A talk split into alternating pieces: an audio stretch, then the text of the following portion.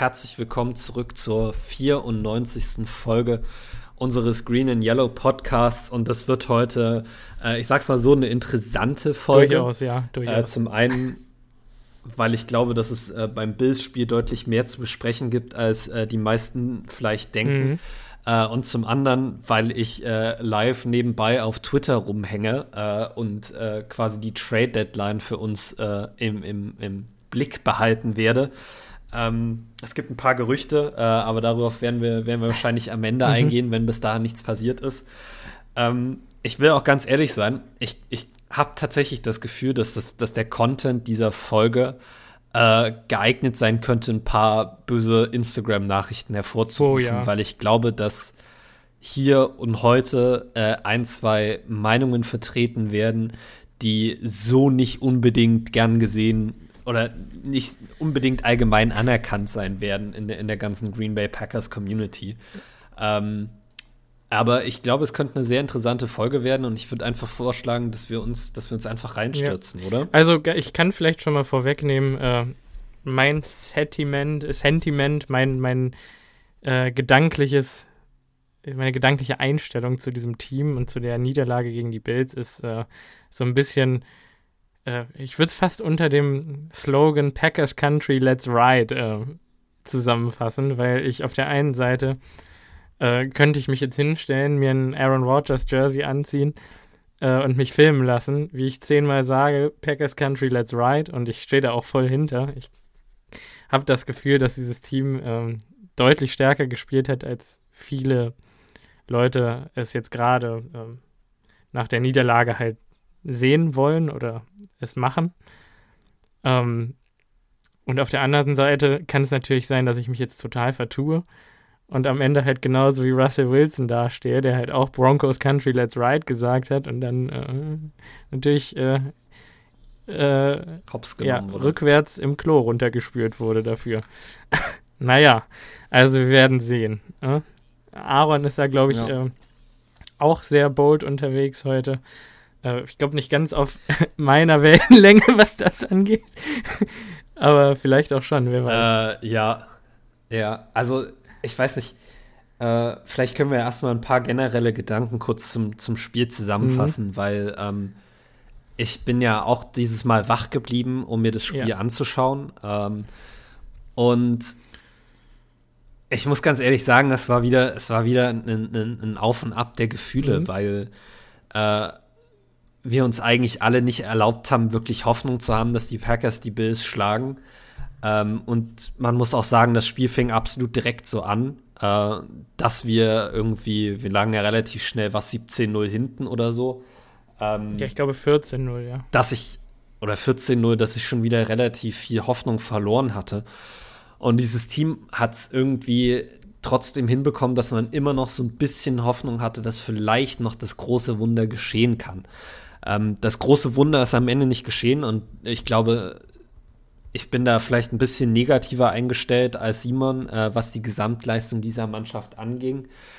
Ähm, aber am Ende des Tages, muss ich sagen, wurde im Nachhinein viel darüber berichtet, dass das Ergebnis nicht äh, wirklich zeigt, wie schlecht die Packers waren und wie viel besser die Bills waren. Aber das stimmt in meinem. Ähm, und dem Sentiment kann ich nicht ganz zustimmen. Nee. Also, ähm, es ist durchaus so, dass das 27-17 am Ende des Tages für die Packers ähm, ein bisschen schmeichelhaft war. Also es hätte auch durchaus höher ausgehen können, wenn Josh Allen nicht in der zweiten Halbzeit irgendwie gedacht hat, äh, er geht zu Fasching oder zu Halloween als äh, Josh Allen aus Wyoming. Ähm, aber das Spiel hätte auch durchaus in eine andere Richtung noch ausschlagen können, äh, wenn wir einfach äh, kompetente Schiedsrichter in der NFL gehabt hätten. Und äh, da werden wir auch sicher gleich noch da, äh, ein bisschen drauf eingehen. äh, wir haben uns aber grundsätzlich darauf verständigt, dass wir jetzt wieder Positionsgruppe für Positionsgruppe durchgehen. Mhm. Äh, und damit es ja heute keine zweieinhalb Stunden Folge wird, würde ich einfach sagen, lass uns mit dem QB mhm. einsteigen, oder? Mit Quarterback Aaron Rodgers, der sein highest graded PFF-Game diese Saison abgerissen hat. Ähm, und ich kann mir fast schon vorstellen, dass du das so nicht unterschreiben willst, oder? Ähm, der Mann hat nämlich gefinisht laut PFF mit einem 89,2er Grade in Full Elite Kategorie. Ähm, ich kenne gerade gar, gar nicht seine Statline. Ich glaube, etwas um die 200 Yards, zwei Touchdowns. Eigentlich hätten es drei sein sollen. Ähm, äh, 37. Nee, warte. Nee, das sind nicht seine Stats. Sorry. Äh, ich nehme alles zurück. Äh, kann ich ganz kurz für dich nachgucken? Ja, warte mal. Ich habe es, glaube ich, sowieso schon. das ist jetzt ein bisschen blöd. Da hätten wir uns ein bisschen besser drauf vorbereiten können. Äh, ich wollte gerade sagen, Aaron Rodgers, 19 für 30, 203 Yards, zwei Touchdowns und eine Interception. Ja, genau. Also das sieht jetzt nicht so gut aus, wie es am Ende bewertet wurde, von der Statline her, äh, im Vergleich zum 89er PFF-Grade. Aber ganz ehrlich, ich fand ihn stark. Ich fand ihn richtig stark. Ich fand ihn auch stark verbessert. Ja. Muss man, also man muss, äh, glaube ich, durchaus sagen, ähm, dass es nicht unbedingt die ideale Situation nee. war, in die er da reingeworfen hat. Äh, Sammy Watkins war wieder ein Shell seiner, seiner mhm. selbst, also der hat auch gar nichts wirklich gemacht. Nee. Ähm, ich muss tatsächlich sagen, ich war early on sehr hyped für Christian Watson. Ja. Ähm, also ich habe da ein, zwei gute Sachen gesehen. Die zwölf Yards, die er da bei dem Screen Pass gemacht hat, äh, habe ich auch positiv gestimmt. Äh, der ist dann raus mit einer Concussion und ich glaube, Aaron Rodgers hat am Ende des Tages ähm, noch eine ganz gute Leistung da rausgeholt für das, was er, was er jetzt erstmal auf Receiver hatte. Ähm, meine, meine zwei kleinen Bedenken, die ich bei ihm noch habe, ähm, und ich finde, man sieht das immer wieder, äh, Aaron Rodgers Athletik in der Pocket hat ein bisschen nachgelassen. Ja. Ähm, ich weiß nicht, ob es vielleicht auch sein, sein, sein Decision-Making ist, dass er zu lange äh, in der Pocket stehen bleibt, die um ihn herum collapsed, aber wir haben es besonders beim Samori Toure ähm, Touchdown gesehen, dass Rogers am besten ist, wenn er seiner Offensive Line auch ein bisschen mhm. hilft und nicht wie eine, wie eine Statue hinten in der Pocket rumhängt ja. äh, und dann quasi äh, versucht, nach oben durch die Pocket in den Defensive Lineman reinzulaufen. Äh, sondern wenn er es schafft, frühzeitig aus der Pocket rauszurollen ähm, und dann Plays zu machen. Und die andere Sache, die mich gestört hat, und es ist tatsächlich nur ein, ein spezielles Play, äh, wir hatten einen vierten und eins in der zweiten Halbzeit, äh, wo wir den gesamten Drive gelaufen sind. Ähm, die Packers äh, sind, glaube ich, in der Spread Formation rausgekommen. Oder neben, die haben Aaron Jones im Backfield gehabt und haben ihn dann rausgemotioned und wieder reingeholt. Ähm, und sind den Ball am Ende dann quasi straight up the middle gelaufen. Ja. Und wir haben in letzter Zeit vor allen Dingen, also was ich fand, was man immer sehr gut gesehen hat, Aaron Rodgers hat die vollkommene Autonomie an der Line of Scrimmage. Aaron Rodgers hat absolut die Möglichkeit, jedes Play an der Line of Scrimmage noch zu verändern, basierend auf dem Look, den er, äh, den er vor sich sieht.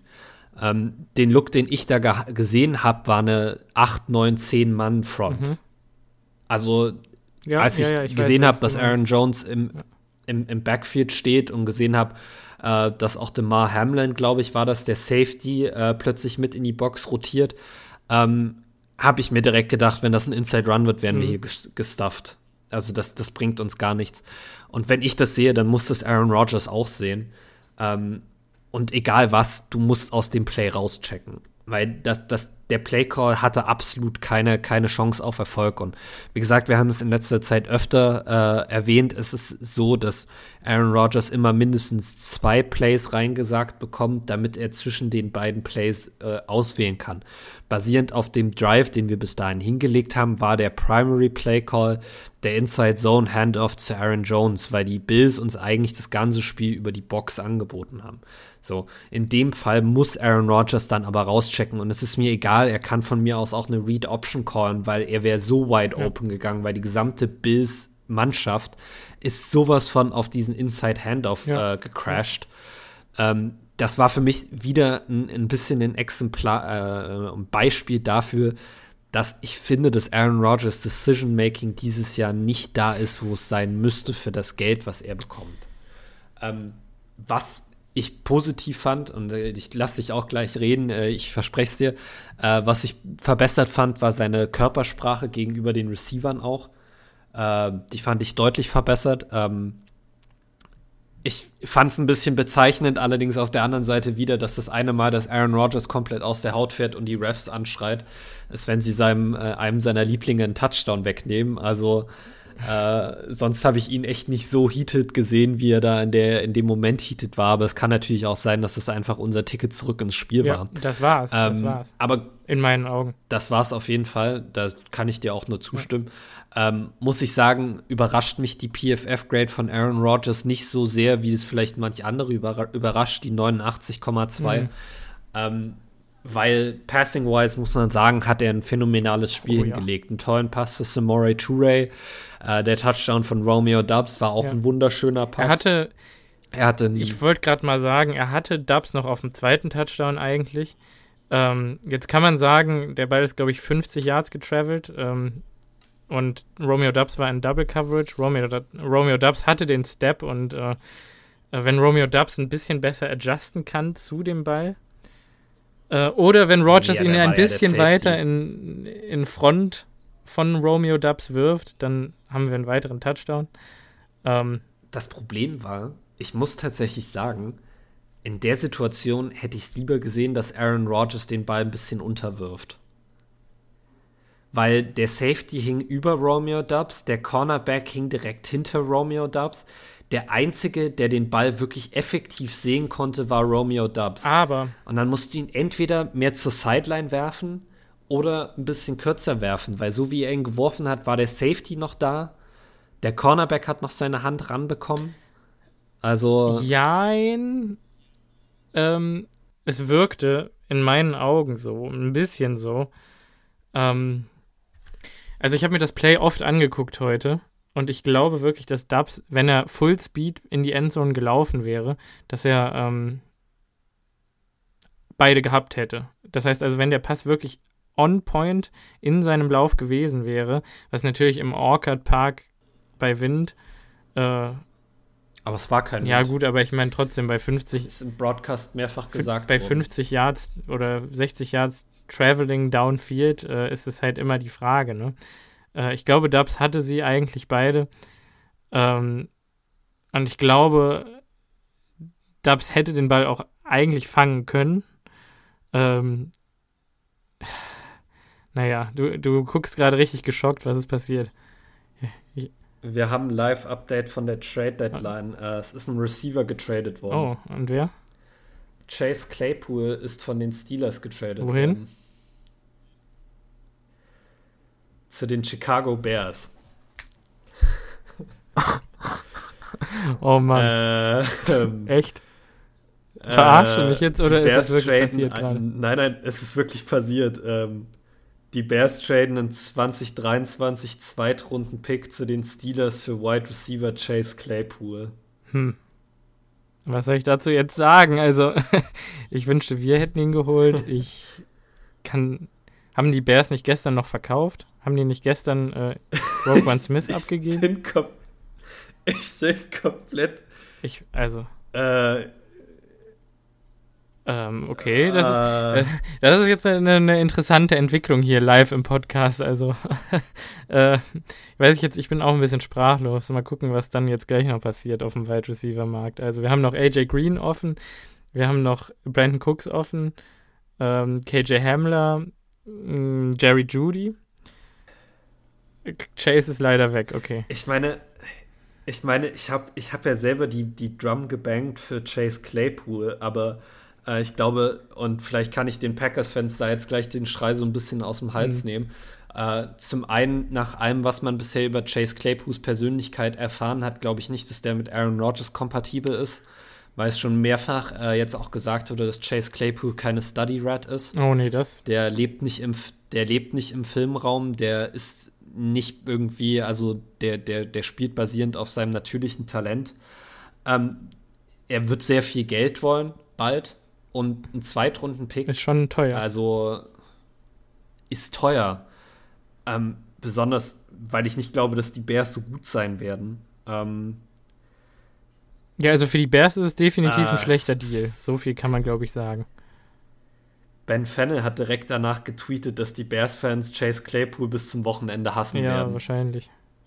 Ich glaube, Chase, Chase Clay, äh, Claypool wird die Bears-Fans auch schon vorher hassen, wenn ich da ganz ehrlich mit dir sein darf. Ich glaube, der hat wahrscheinlich am wenigsten Bock von allen Leuten auf diesen Trade. Aber vielleicht vertue ich mich da auch. Also.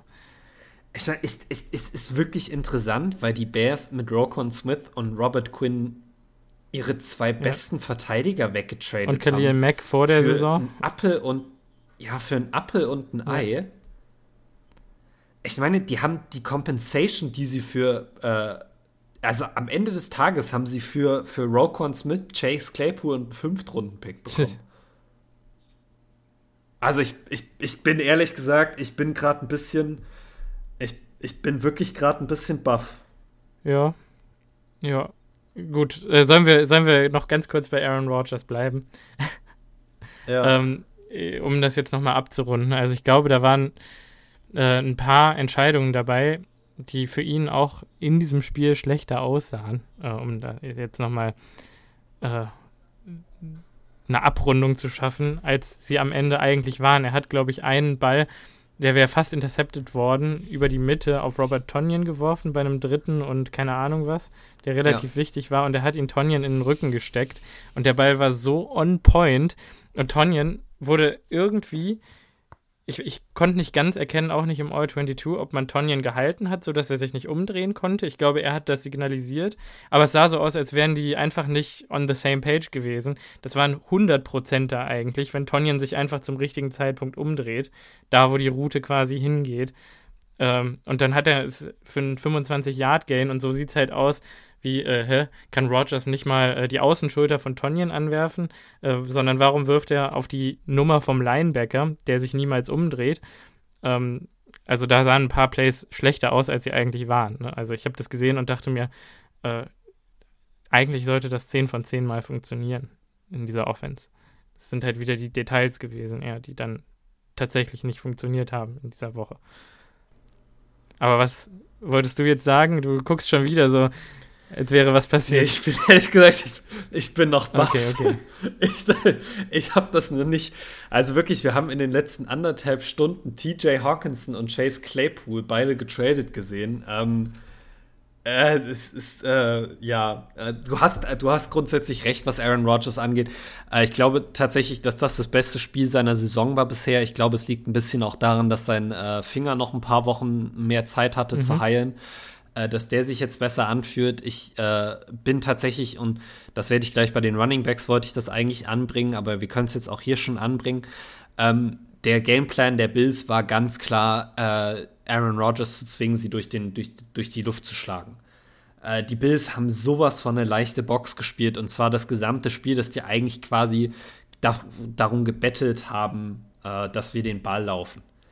Und ich will ganz ehrlich sein, wenn wir nicht früh 14-0 zurückliegen und dann trotzdem weiterlaufen, was richtig war, by the way, mhm. äh, hätte das Spiel ganz anders ausgesehen. Weil Aaron Rodgers es auch immer wieder geschafft hat, Clutch Throws zu machen. Und ich glaube wirklich in dem Spiel, besonders auch bei dem, was du gerade mit Robert Tonyan gesagt hast, äh, dass du da recht hast, dass äh, das noch besser funktionieren ja. muss. Und dass das auch wirklich wieder eine Sache von, von den Skill-Position-Players ja. war. Ja, war es tatsächlich. Also ich denke tatsächlich, dass es das war. Ich habe ja, was soll ich sagen? Also ich meine, da waren so viele perfekte Pässe bei. Ähm, der auf Amari Rogers, der an der Sideline ähm, hoch zu Romeo Dubs, der Touchdown war unglaublich. Unglaublich. Ja. Ähm, also wirklich, wenn ich an den Pass denke, kriege ich noch Gänsehaut. Also der, der zu, zu Samari Toure war. Pff, der war, also das war ganz ja. toll. Das war, das war wirklich Vintage Aaron Rodgers. Ja. Du siehst ihn rausrollen, du siehst ihn wieder zurück in die Pocket ja. kommen und plötzlich siehst du einfach, wie es bei ihm, seine Augen haben Klick gemacht und in der Sekunde hat Samori Toure seine Route angepasst. Und Rodgers wirft und ich hatte das erste Mal diese Saison wirklich das Gefühl, ja, das ist es. Jetzt haben wir wirklich einen Deep Shot. Genau. Genau meine Meinung. Und vielleicht bleiben wir einfach direkt bei den Receivern, weil äh, wir haben ohne Erlan Lazard gespielt, ohne Randall Cobb quasi und ohne unsere Nummer 1 und 2. Ähm, haben mit einem ledierten. Man könnte fast. Hm? ja. Einem, Entschuldigung, erzähl weiter. Mit einem ledierten Sammy Watkins gespielt, den du wirklich in die Tonne treten kannst. Also ganz ehrlich, dann cutte ihn halt. Wenn das seine Contribution ist, eine 5-Yard-Reception in so einem Spiel, wenn er offensichtlich nicht laufen kann und er auch offensichtlich die Konzepte immer noch nicht verstanden hat, weil er, glaube ich, schon wieder ein Play hatte, Ähm, da war ich, ich habe dir das geschickt. Ähm, das war ein Screen raus zu Aaron Jones, wo Aaron Jones äh, der, der Man-Clue ist und Aaron Jones aus einer, ähm, wie heißt denn das? Aus so einem Stack, aus so einem Hail Mary Stack eigentlich. Äh, wie heißt denn das, wenn die drei Receiver so im Dreieck angeordnet sind und der eine vorne. Ein Bunch ist einfach eine Genau, Bunch die Bunch Formation.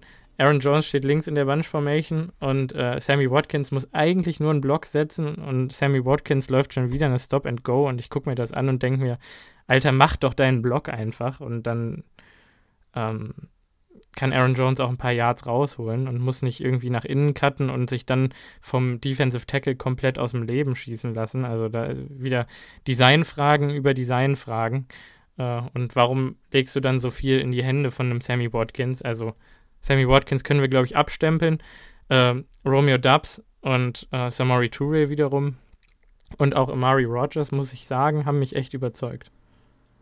Also ich bin wirklich positiv ja. überrascht. Ja. Ähm, Romeo Dubs hätte natürlich diesen einen Catch tief hätte er machen können. Äh, das wäre endkrass gewesen, wenn er das noch gemacht hätte. Ähm, weil der war wirklich schwer und da kann man es ihm, glaube ich, auch nicht als Drop äh, irgendwie ankreiden.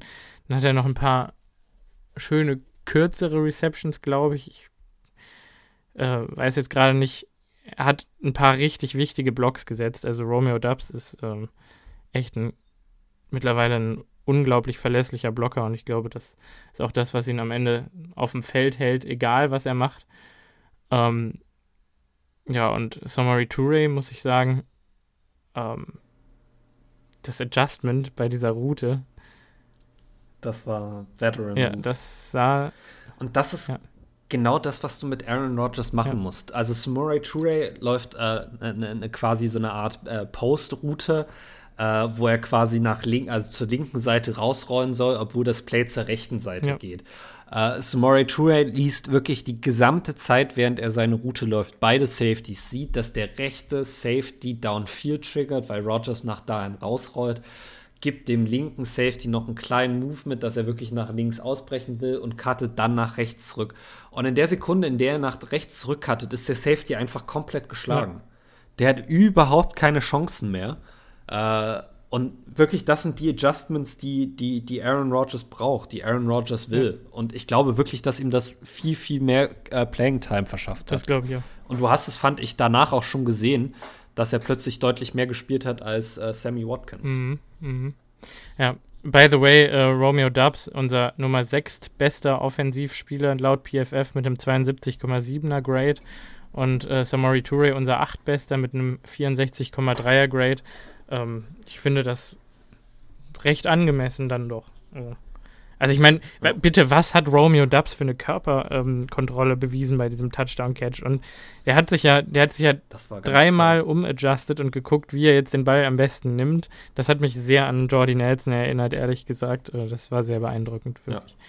Unglaublich cool. Ähm, und auch tolle Entwicklung bei Amari Rogers. Kannst du jetzt gerne mal deinen deinen äh, Punkt anbringen, den du eben schon mal gesagt hast, den du bei Andy Herman aufgeschnappt hast, ähm, bezüglich ja, ähm, der Rolle, die er spielt und nicht spielt bei uns im Team. Ich, ähm, also wir müssen ja ganz ehrlich sein, Mari Rogers hat ja noch nie wirklich die Chance bekommen, in dieser, in dieser Offense sein, sein, sein Potenzial zu zeigen. Ja. Ähm, und ich finde, er hat die letzten drei Wochen äh, immer wieder sporadisch Plays gemacht, die einem ein bisschen die Augen dahingehend öffnen, dass äh, Amari Rogers durchaus eine, eine Zukunft als Receiver hat. Äh, den Catch, den er gegen die Bills hat, sah wie ein absoluter Veteran aus und äh, war auch, also man muss ja auch sagen, er hatte ja auch letzte Woche schon die Chance, einen, einen Deep Shot in einen Touchdown umzuwandeln und konnte den Ball nicht festhalten, weil er vielleicht auch einen Tick zu weit geworfen wurde für seine Körpergröße. Mhm. Aber äh, ich fand, Andy Herman hat absolut zu Recht gesagt, dass es, ähm, und das kann ich von mir selber auch bestätigen, bei Receivern auch viel um äh, um Selbstvertrauen ja. geht. Und die Packers tun Amari Rogers kein, äh, kein Gefallen, indem sie ihn in die Punt-Returner-Situation stecken, ähm, in der er einfach in der letzten Zeit nicht wirklich viel Erfolg hatte. Also war Andy Hermans Take, äh, Amari Rogers doch aus der Punt-Return-Rolle rauszunehmen und ihn dafür wirklich auch mal mehr in der Offense zu featuren und ihm auch mal ein paar mehr Targets in der Offense zu verschaffen ähm, weil es wirklich so scheint, als ob das vielleicht sein, äh, seine, seine bessere oder dass er da wirklich besser aufgehoben ist. Sehe ich eigentlich. Obwohl man jetzt auch mal ganz kurz Ja, ich, ich sehe das auch, obwohl man auch mal ganz kurz noch hier äh, der Vollständigkeit erwähnt, äh, Vollständigkeit halber erwähnt haben muss, ähm, dass Amari Rogers gegen die Bills als Punt-Returner solide war. Mhm. Also kein, kein beinahe Fumble, hat alle Punts relativ gut gefierdet. Äh, die Entscheidungen sahen auch alle nachvollziehbar aus. Also ja. ähm, ich glaube, das war auch ein Schritt nach vorne für ihn. Und, ja, auch die Woche ähm, davor irgendwo das, schon. Ne? Ja, ähm, würde uns wirklich helfen, wenn der auch noch wirklich einen ja, Schritt nach vorne machen ja, kann. Genau, ähm, was zu Christian Watson kann man ja nicht allzu viel sagen, leider. Also, das eine Play sah halt super aus, sah komplett electric aus. Ähm, also.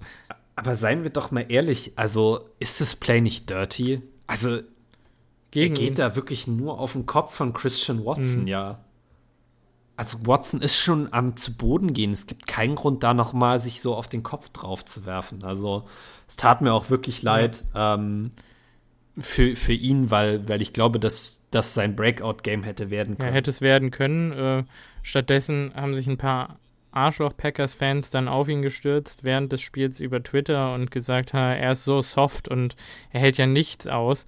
Ähm, bis dann irgendwann seine Mutter sich zu Wort werden, äh, melden musste und sagen musste, Moment mal gerade, was ist eigentlich mit euch los? Ich bin froh, dass mein Sohn sich nicht das Genick gebrochen hat. Ja. Und vollkommen zu Recht, weil ich denke, du hast recht. Also muss das sein? Muss man da so das auf den Kopf gehen? Das hätte auch ganz anders ausgehen ja. können.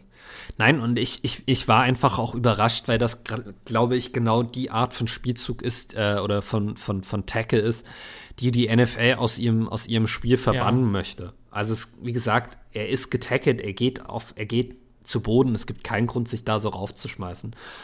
Und ich weiß nicht, ich fand das ein bisschen, ich fand es auch schwach von Packers-Fans danach ihm vorzuwerfen, ja. dass er irgendwie injury-prone wäre, weil eine Concussion ist einfach nichts, also eine Concussion kriegt man einfach, da kannst du nicht, da kannst du nichts für, da kannst du nichts nee. machen.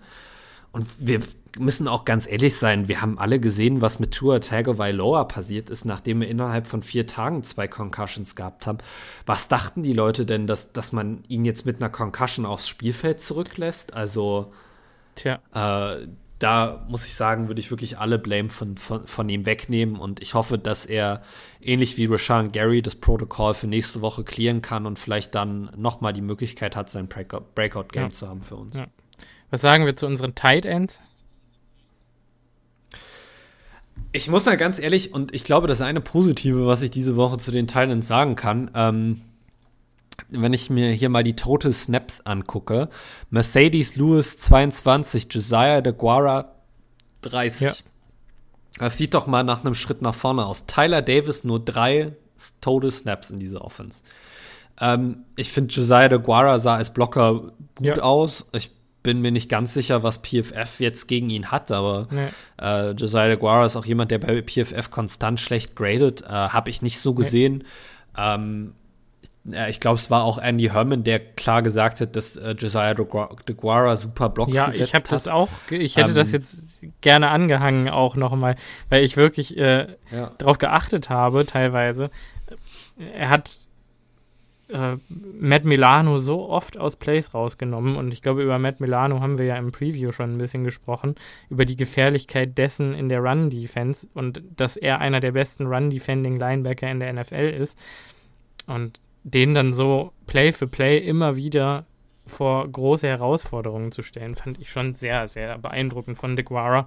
Und man muss ja auch mal sagen, mal abgesehen davon, dass er äh, Plays unseren Running Backs ermöglicht, hat er schon eine gewisse Gefährlichkeit im Passing Game. Also das ist eigentlich ein konsequentes 10-Yard-Gain, wenn man ihm den Ball äh, dumpt, in Anführungszeichen. Und äh, ja, ich glaube, das ist ein, tatsächlich ein Schritt in die richtige Richtung und äh, hoffen wir, dass wir mehr von ihm sehen ja. im Passing Game auch in Zukunft. Wir haben noch ein Update von der Chase Claypool-Situation, die ich euch nicht vorenthalten werde. Äh, Josiah Anderson äh, eine oder ein äh, NFL-Insider, von dem ich äh, schon immer relativ viel gelesen habe, ist also relativ zuverlässig, hat getweetet. Uh, as of 8 a.m. this morning, I'm told it was looking like Green Bay was potentially going to offer the best deal for Chase Claypool per league sources. Obviously, the Bears have swooped in and nabbed the Steelers wide receiver. Also, um das zu übersetzen, äh, heute Morgen um 8 hatten die Packers wohl noch das beste Angebot für Chase Claypool. Mhm. Äh, und die Bears haben äh, sich dann kurzfristig jetzt entschieden, äh, da mehr äh, anzubieten. Ich bin mir relativ sicher, dass die Packers einen Drittrunden-Pick angeboten haben. Ja. Ähm, und ähm, ich glaube, das fände ich auch äh, besser. Also, ja. Ein ähm, Second-Round-Pick wäre schon schwer gewesen, finde ich. Ich meine, ganz kurz, Jace Claypool hat diese äh, Saison bisher äh, 32 Bälle gefangen für 300 Yards. Hm.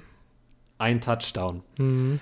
Äh, 18 Incompletions dagegen. Äh, hat ein, ein, sehr durchschnittliches PFF-Grading. Ich glaube, die Packers-Fans, und wir haben schon ein paar, die hier äußern, äh, dass sie vielleicht auch gerne für Chase Claypool getradet hätten. Ähm, ich glaube, das ist die richtige, die, die, richtige Entscheidung gewesen, da nicht mitzuziehen. Und man hätte ja auch noch mehr als einen Zweitrunden-Pick bieten müssen. Ich wollte gerade sagen. Muss man ja auch ganz ehrlich sagen. dazu sagen. Ja. Ähm, insofern, äh, ja, Entschuldigung, habe ich jetzt äh, bei den Titans. Äh, ich kann dir nur absolut zustimmen, Josiah DeGuara braucht eine größere Rolle im Passing-Game. Punkt. Ja. Aber im, immerhin ist er jetzt im, im, in der Blocking-Position schon angekommen und kriegt auch den Respekt, den er verdient und äh, hat sich in diese Rolle reingearbeitet, weil ganz ehrlich, das war, hat mir richtig gut gefallen. Und ich war gerade wirklich geschockt, als ich PFF angeworfen habe und gesehen habe, dass er Nummer 16 von 17 gerankten Spielern von uns ist. Weil das wird seiner Leistung definitiv nicht gerecht, weil wir laufen niemals so gut und so heavy ohne Josiah DeGuara. Und ja. Ja, was soll ich sagen? Ähm, ähm, ganz kurz. Sollen wir über die Tonyan Pass Inter Offensive Pass Interference re reden? reden? Ach ja, komm. Ähm, ja. Was für eine Frechheit ist dieser Call? Was für eine Frechheit ist dieser es Call? Das ist eine Riesenfrechheit. Also ich, ich will nur mal ganz kurz sagen, dass äh, Robert Tunyon seinen Arm ausgefahren hat, um sich von einem Receiver zu, äh, um, um sich vom Cornerback zu lösen, der sich an ihn ran. Genau, er hält sich an seinem Letzte Arm Woche, fest mit beiden Händen. Ja. Ja. Letzte Woche haben wir einen Defensive Holding Penalty gegen uns bekommen, weil äh, Terry McLaurin und Eric Stokes reingelaufen sind. Und diese Woche kriegen wir einen Offensive äh, Pass Interference weil der Gegenspieler äh, unseren Spieler festhält. Also die, die, Consistency in, äh, in, der, in den Entscheidungen bei der NFL ist nicht da. Das ist absoluter Schwachsinn. Also das ist auch noch nie als Offensive Pass Interference gecallt worden. Und was mich halt extrem aufregt, es ist nicht so, dass das irgendwie ein, ein sechs Yard Pass beim dritten, äh, beim zweiten und, und zehn war nee. oder so, irgendwo in Midfield. Es, es, es war eine absolut entscheidende Situation in der die Packers auf ein One-Score-Game verkürzen können oder konnten. Äh, ich will ganz ehrlich sein, ich glaube, die Bills hätten direkt danach wieder gescored. Also ich glaube nicht, dass es uns viel gebracht hätte, aber es hätte uns die Möglichkeit gegeben, auf einen Touchdown zu verkürzen. Ja.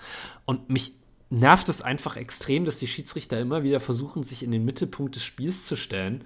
Äh, mit, mit, mit absoluten fragwürdigen Entscheidungen in so extrem wichtigen Situationen. Ja. Ich kann es wirklich nicht nachvollziehen. Ich auch nicht, ehrlich gesagt. Ich auch nicht. Ich habe, ich, ich, saß wirklich auch fassungslos vor meinem Fernseher und ich dachte, das war jetzt der Moment, das war unser Moment und den hat man uns genommen. Hm. Und ich meine, danach haben wir ein Field Goal geschossen, okay. Aber das ist halt auch ein Momentum-Changer, wenn du halt den zweiten Touchdown machst und vielleicht dann noch einen dritten äh, und, und du anfängst endlich mal zu klicken in dieser Offense. Und ich glaube, das kann man jetzt einfach mal hier sagen, äh, ich glaube, wir sprechen jetzt als nächstes kurz über die Running Backs. Diese Offense hat geklickt. Ja. Diese Offense hat einfach geklickt. Und dann kommt der also, Ref her gegen das ja, beste Team der nein. NFL und negatet uns einen Touchdown weg für nichts und wieder nichts und hält uns so aus diesem Game raus. Also, pff, tut mir leid, aber ich bin echt sauer. Ich bin wirklich sauer. Ja, ich, ich bin auch sauer. Ich würde tatsächlich nicht so weit gehen zu sagen, dass diese Offense geklickt hat. Doch. Ich glaube, die Offense äh, hat, äh, hat immer noch ganz, ganz viel Verbesserungspotenzial. Ja. Äh, der, der Gameplan wurde diese Woche von den Buffalo Bills diktiert. Die haben gesagt, ihr schlagt uns nur durch die Luft. Äh, die Packers haben sich entschieden, äh, obwohl sie zum Teil ja 21-7 hinten lagen, äh, weiter den Ball zu laufen und haben damit viel genau. Zeit von der Uhr nehmen müssen. Aber es war die richtige Entscheidung, ja, weil, wir, äh, weil wir so immer ein bisschen im, im, im Game ja, drinne geblieben wir sind. Wir haben eine Identität gefunden als Offensive und ich glaube, das ist das Hauptproblem, was einfach gefehlt hat über die letzten Monate hinweg.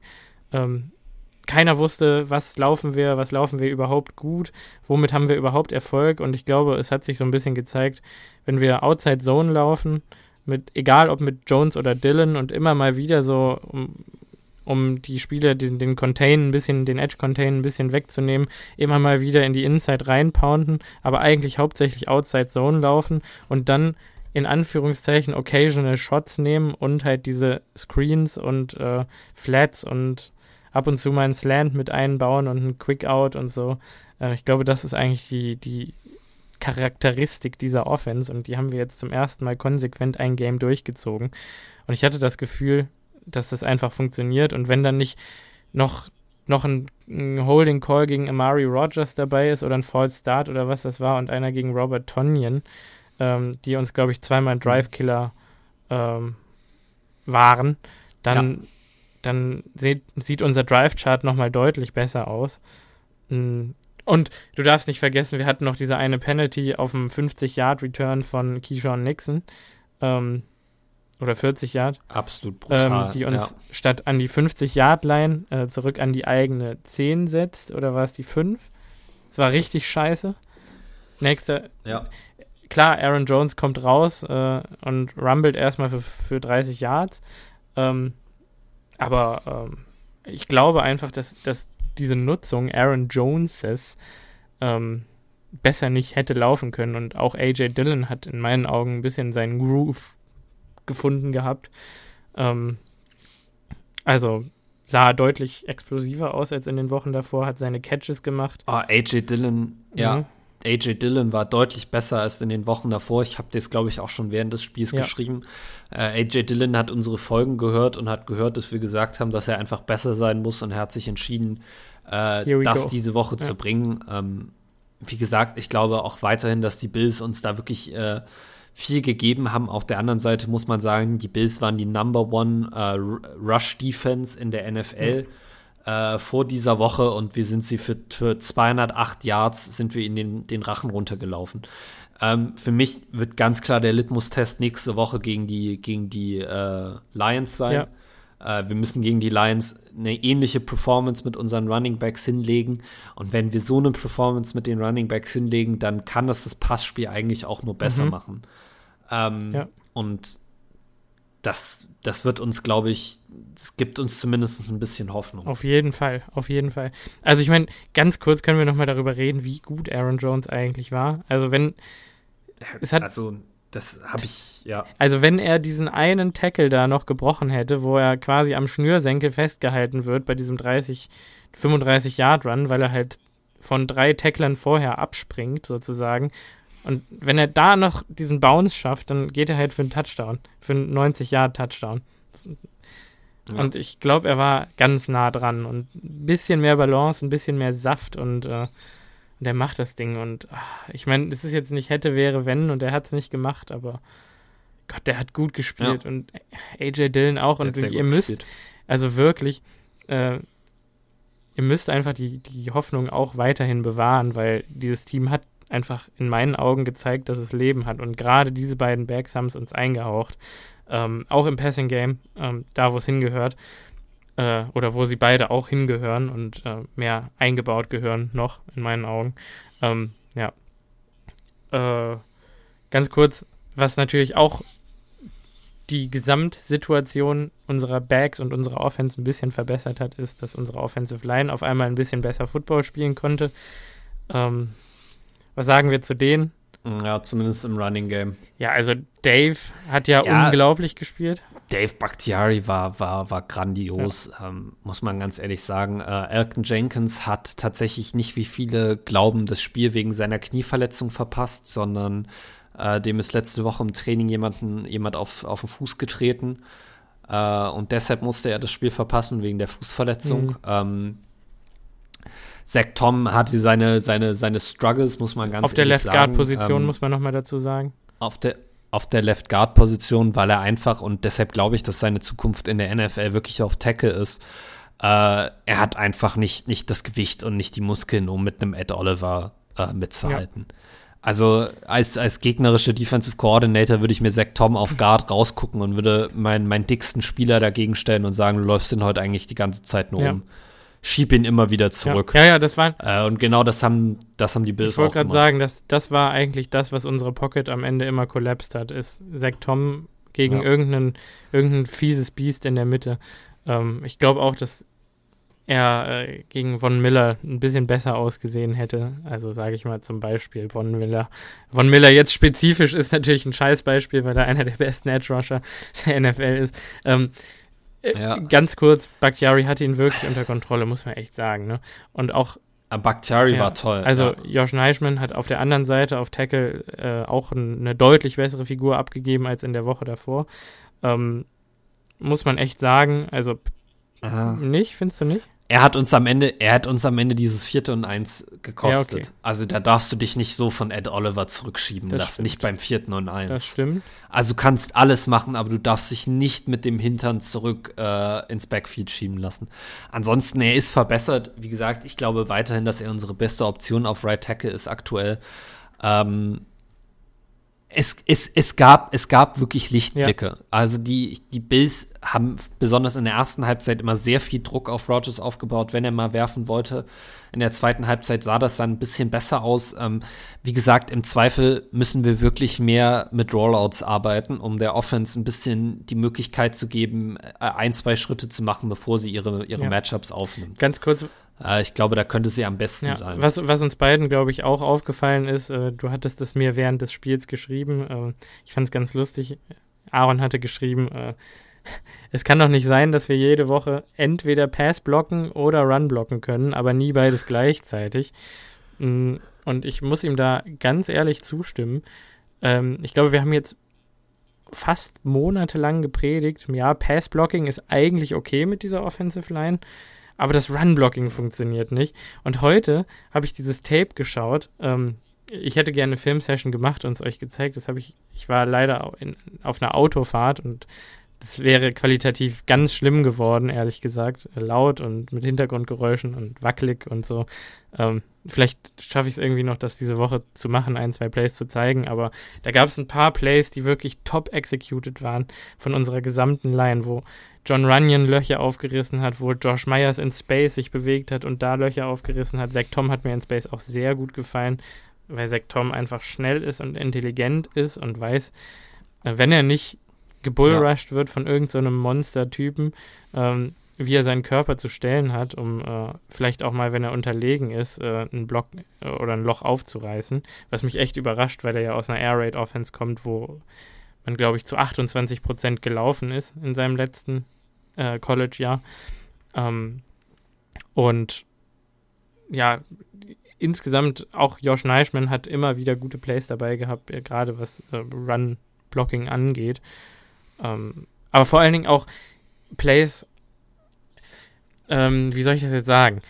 Wenn in der Offensive Line, gerade bei so einem Zone-Blocking-Scheme, wenn es Outside Zone geht, wenn einer von vier Spielern scheiße ist und die anderen vier Spieler gut sind, dann kann es einen trotzdem das Play kosten. Dann können die noch so gut exekuten ja. und am Ende kann Aaron Jones noch so schnell sein. Und dann ist halt einer in der Lane, leider bei minus zwei Yards, und das Play ist am Ende verkackt. Und wir hatten einfach Plays dabei, wo jeder perfekt executed hat. Und das sind diese Lichtblicke, die wir halt in den letzten Wochen nicht hatten und die sind jetzt da.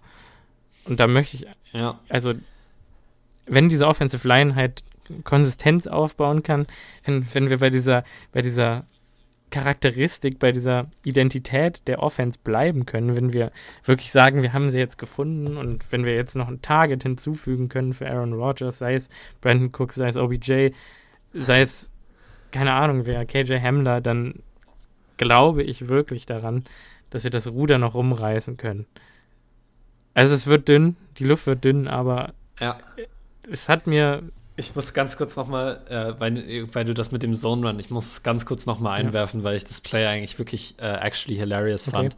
Äh, kannst du dich erinnern, als wir einen, einen Toss zur rechten Seite mit Aaron Jones gelaufen sind ähm, und Josiah DeGuara als Vorblocker hatten und äh, Josh Neischmann direkt hinter ihm äh, auch in Space ist und äh, DeGuara und Neischmann sich beide quasi auf den Weg gemacht haben, irgendeinen Spieler zu blocken. Uh, und Josh Neischmann einfach eins zu eins an Matt Milano vorbeigelaufen ja. ist und Matt Milano irgendwie einen Tackle für drei Yards für Loss ja. macht. Und ich habe das Play geschaut und dachte mir, also entweder du hattest keine Ahnung, dass hinter dir keiner mehr ist, oder das war jetzt dein Guy, aber du bist einfach gerade an dem vorbeigesprintet ja, und hast. Oder war das AJ Dillon? War das das Play, wo der sich verletzt hat? Oder Doch. wo er so angeschlagen dann war? Genau, es war AJ Dillon und der war, du hast gerade fast unseren Backup oder unseren, unseren 1B Running Back äh, eine Verletzung gekostet, weil du einfach keinen geblockt ja. hast. Also Matt Milano ist schon so ein Spieler, den man vielleicht mal blocken Ja, das könnte. ist äh, eine Sache, die man natürlich bei der ganzen Leistung der Offense auch nicht ver vergessen darf. Robert Tonyan dreht sich bei diesem einen Pass nicht um zum richtigen Zeitpunkt. Ähm, Romeo Dubs macht diesen zweiten Touchdown nicht. Ähm, wir haben diese Holding Penalties von, von Rod oder False Start Penalties von Tonyan und Amari Rogers. Ähm, es gibt auch noch ein Play, wo wir, glaube ich, links raus einen Toss laufen, diesmal aber wirklich mit Aaron Jones. Und ich denke mir, eigentlich perfekt executed. Das Timing stimmt von allen Linemen. Also wir pullen quasi ähm, unseren Center, Josh Myers, äh, John Runyon Jr. von Right Guard und Zach Tom von Left Guard links raus. Äh, die Tackles blocken quasi um Aaron Rodgers rum der quasi den Toss ja macht, halten die Backside.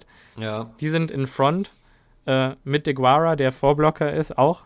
Äh, DeGuara setzt seinen Block, Aaron Jones steuert drum herum. Und es ist eigentlich, an dem Punkt ist es eigentlich 3 gegen 2 äh, für uns, für unsere Offensive Linemen. Und irgendwo tief ist noch ein Safety, den Jones in meinen Augen äh, jeden Tag seines Lebens in die Tasche stecken kann. So, und dann äh, fliegen einfach oder bleiben irgendwie gefühlt alle drei Guards oder zwei Center, ein Guard, äh, bleiben irgendwie liegen. Ich weiß nicht, was das Problem war, ob die zu langsam waren oder ob die einfach aufgehört haben, das Play zu laufen oder was auch immer da passiert ist. Äh, solche Aussetzer sind einfach da, wo dann keiner von den dreien irgendwen blockt und am Ende Aaron Jones halt vor zwei Spielern steht und dann noch ein dritter Safety kommt und das Play absolut closed und wir statt zwei oder statt, statt 50 Jahre Touchdown äh, zwei Yard Gain haben und äh, dann wieder behind the chains sind, in Anführungszeichen. Solche Plays sind halt da und das darf man nicht vergessen bei äh, all der Hoffnung, die ich jetzt hoffentlich bei euch geschürt habe, mit meinem Rave in Anführungszeichen darüber, wie gut diese Offense in der Woche mir doch eigentlich gefallen hat. Bei allem oder im, im Vergleich zu den letzten Wochen. Darf man nicht vergessen, es ist im Vergleich zu den letzten ja, Wochen. Ich wollte gerade sagen, im Vergleich zu den letzten ja. Wochen war das ein Schritt nach mhm. vorne. Ähm, aber ja, äh, wollen wir mal zu dem Part übergehen, der eigentlich so positiv stimmen kann. Die nervige Sache unseres Football-Teams, das, wo wir alles investiert haben an Kapital, was wir haben. Äh, die Positionsgruppe, wo acht First-Round-Picks Ich will nur mal sagen, ah. ja. Ja. Also unsere beiden Marquee Free Agency Resignees, äh, Sue Douglas und Devondre Campbell, sind 19 und 20 aus 20, was die PFF-Grades angeht diese Woche. In der Defense. In der Defense, ja. Möchtest also, du die Grades äh, dazu sagen noch direkt? Also in der Offense werden, werden die auch die beiden Lowest. Ja. Also mit der Offense zusammen ja. werden die auch die beiden Lowest graded. Ja, Devondre Campbell hat ein starkes 29,8 äh, Grade. Äh, solides 33er Tackling Grade äh, aus 100, by the mhm. way. Ähm, Rasul Douglas hat ein 30er äh, Grade overall, äh, bedingt auch durch ein 29,1 Coverage Grade. Ähm, können wir ja mal ganz kurz nachgucken. Sieben Targets, fünf Receptions zugelassen für 99 Yards und ein Touchdown. Mhm. Hatte aber auch die schöne Interception, das muss man ihm auch lassen. Ja äh, als Josh Allen irgendwie äh, seine Brille zu Hause vergessen hat und Rasul Douglas einfach übersehen hat. Äh, das ist nicht unbedingt gut. Äh, dann hast du, und das war auch wirklich, also ein Riesenproblem gegen die Bills. Eins, zwei, drei, vier, fünf, sechs, sieben Spieler, die unter 40er Tackling Grade haben. Und jetzt könnte man sagen, ja, okay, vielleicht waren es irgendwelche Backups, die einmal kurz drinnen waren und direkt einen Tackle verpasst haben. Nein, unter 40er Tackling Grade haben dieses Spiel Preston Smith, Devondre Camper, Jair Alexander, Adrian Amos, Dana Savage, Rashawn Gary und Eric Stokes. Hm. Stokes und Gary tatsächlich 23 und 25er Tackling Grade. Mhm. Äh, insgesamt muss man sagen, eins, zwei, drei, vier äh, von unseren Starting Five Secondary Guys haben unter 30, äh, was, die was ihr Tackling Grade angeht.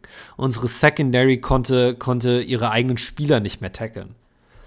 Äh, ich muss tatsächlich sagen, ich bin sehr überrascht, dass Daniel Savage nicht das schlechteste Tackling Grade aus dieser ganzen, äh, in diesem ganzen ja. Team hat, weil Daniel Savage, ey, also ich, Daniel Savage kann heute drei Kreuze äh, im Kalender machen, wenn er nicht noch getradet wird in den nächsten zwei ja. Stunden, weil er hat 100 So, so schlecht gespielt. War, ich hab's dir, ich hab's dir geschrieben. Äh, wie gesagt, ich habe heute ja den, das Spiel geschaut. Äh, dann fangen wir einfach hinten bei den Safeties an heute, oder? ähm, weil die Safeties haben uns, glaube ich, tatsächlich äh, defensiv gesehen das Spiel gekostet. Ähm, ja. ähm, also wirklich, Savage war unglaublich. Savage hat so viele Tackles verpasst.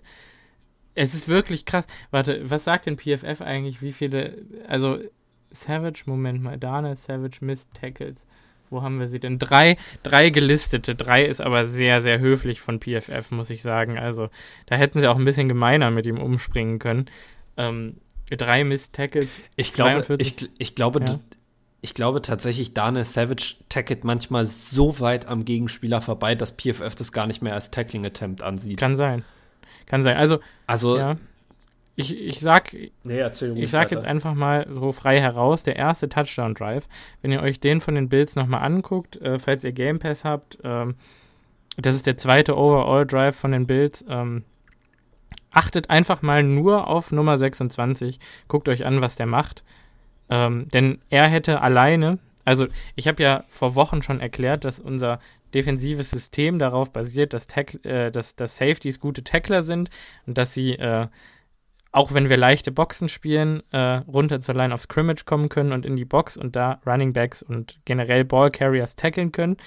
Und eigentlich basiert das ganze System darauf, dass unsere Inside Linebacker gut lesen können und so gut sind, als wären sie zu dritt, auch wenn sie nur zu zweit sind, aber die Safeties das kompensieren. So, und Daniel Savage ist wirklich das Gegenteil davon. Also der kompensiert das nicht, sondern der macht wirklich ganze Play-Designs, ganze Drive-Designs macht er einfach komplett kaputt mit seinem Tackling oder nicht Tackling.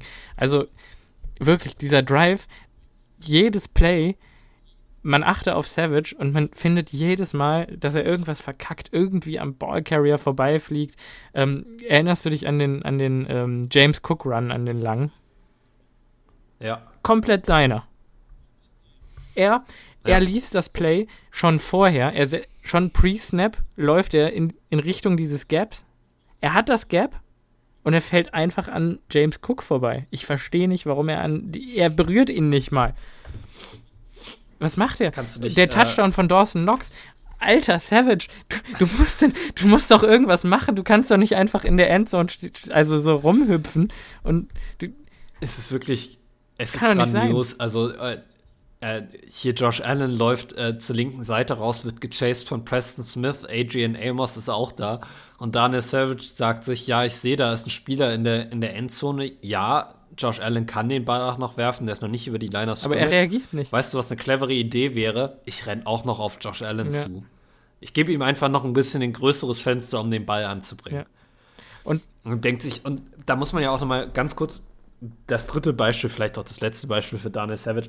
Der Grund, warum die Bills so nah an ja, unserer Endzone das war, wollte ich auch gerade war sagen. ja erst, weil Daniel Savage bei einem Lauf von äh, Josh Allen aber wirklich ins, also ins Nirvana tackelt. Ja. Und da kann ich nur wirklich sagen, ich glaube, dass PFF das nicht als, als Tackle-Attempt gezählt hat. Weil, da, also ich, Daniel Savage macht eine Business-Decision und nicht mal das macht er wirklich. Er springt einfach an ihm vorbei. Ins Aus, ja einfach an Josh Allen vorbei. Das ist, ist ich habe das für mein Leben noch nicht gesehen. Der Junge hat sich wirklich geweigert, in diesem Spiel zu tackeln. Ja. Also, wenn ich es nicht besser wüsste, würde ich sagen, der hat sich seine, seine Gesundheit aufgehoben, weil er wusste, dass er heute noch getradet also, wird. Also, Daniel Savage war wirklich der schlechteste Spieler dieses Teams. Das möchte ich. Also, ich bin, ich, ähm, du bist ja Bayern-Fan. Du kennst ja diese, ähm, dieses Skandal-Interview mit Uli Hoeneß, wo er sagt, eigentlich war Juan Bernat alles schuld, ne? Ähm, ja. wann, wann, auch immer das war, also der, Link, der ehemalige Linksverteidiger von den Bayern, der äh, jetzt bei PSG ist, weil in irgendeiner Champions League-Saison sind die Bayern ausgeschieden und Uli Hoeneß sagt vorher äh, irgendwas mit, äh, man, man dürfe ja keine Menschenrechte verletzen und müsste die Würde aller Menschen achten und sagt dann, Juan Bernat war aber alles schuld. Ähm, Scheiß auf den, in Anführungszeichen. Und genau das mache ich jetzt hier leider, leider mit Daniel Savage. Also es tut mir ein bisschen leid, weil ich Daniel Savage, also ich glaube, dass, ich glaube weiterhin daran, dass er falsch eingesetzt wird. Aber ich habe auch das Gefühl, wenn ich ihm beim Spielen zuschaue, dass er aufgrund dessen, dass er falsch eingesetzt wird, auch einfach keinen Bock mehr hat. Und ich finde, das sieht man ihm auch an. Er hat, er, er, er hat ja. keinen Bock zu tackeln, der hat eigentlich zu nichts Bock. Er macht teilweise wirklich gute Reads, äh, und ich glaube auch, dass er gut in Coverage ist, das glaube ich wirklich, aber der tackelt nicht. Der will nicht tackeln und das wirst du aus dem auch nicht mehr rauskriegen, glaube ich. Außer halt mit einem neuen Defensive Coordinator. Ich glaube, der Mann ist wirklich verloren in dieser Defense. Also entweder du machst ihn zum Slot Corner ja. und änderst halt wirklich was an der Safety Position und deswegen wer weiß, vielleicht holen wir jetzt auch überraschenderweise noch einen Safety gleich an der Trade Deadline und stehen am Ende mit einem Safety da und dann sagen alle, oh nee, wir haben schon wieder in die Defense getradet und dann ist Dana Savage unser Slot Corner und ähm, äh, ja, Middlefield Defender only sozusagen. Also entweder er droppt tief in Coverage als dritte Zone oder er geht halt in den Slot. Ähm, ja, aber das ist ja was, was ehrlich, wir eh nicht du spielen. kannst ihn Du kannst ihn, wenn du willst, von mir aus gerne in den Slot stellen, aber seien wir doch mal ganz ehrlich, äh, wenn Daniel Savage in den Slot kommt, denken sich alle Offensive Coordinators, nice, dann laufen wir halt jetzt heute nur noch über die Seite. Weil ob er im Slot steht Vielleicht, oder ob er ja. 10 Yards tief steht, es ändert nichts daran, Vielleicht, dass Daniel Savage eine absolute Liability in Coverage ist. Ja, du meinst Und im Tackling? Wir haben in Coverage? Äh, ja, Entschuldigung, Entschuldigung, im, im, im Tackling. Ähm, wir haben äh, irgendwann Mitte der ersten Halbzeit gesehen, dass die Packers Eric Stokes einfach mal für eine Series gebencht hatten, mhm. weil er zu viel Trash getalkt hat und zu schlecht gegen den Lauf gespielt hat. Warum machen wir das nicht auch mal mit Daniel Savage? Warum lassen wir nicht Rudy Ford spielen, der zumindest zu, je, äh, zu jedem Zeitpunkt 110% Effort gibt? Ja. Ich, das ist, ich kann, kann, ich, kann ich nicht verstehen. Also ich, ich als Defensive Coordinator würde diese Woche äh, den Schritt wagen und, und würde tatsächlich äh, Rudy Ford starten über äh, Daniel ja, Savage. Würde ich mich eigentlich dir anschließen, tatsächlich. Das klingt jetzt total lächerlich, ähm, weil Savage offensichtlich der talentiertere Spieler ist, aber es ja, aber er passt nicht in diese Defense. Und du hast das schon mehrfach wunderschön aufgeschlüsselt. Ja.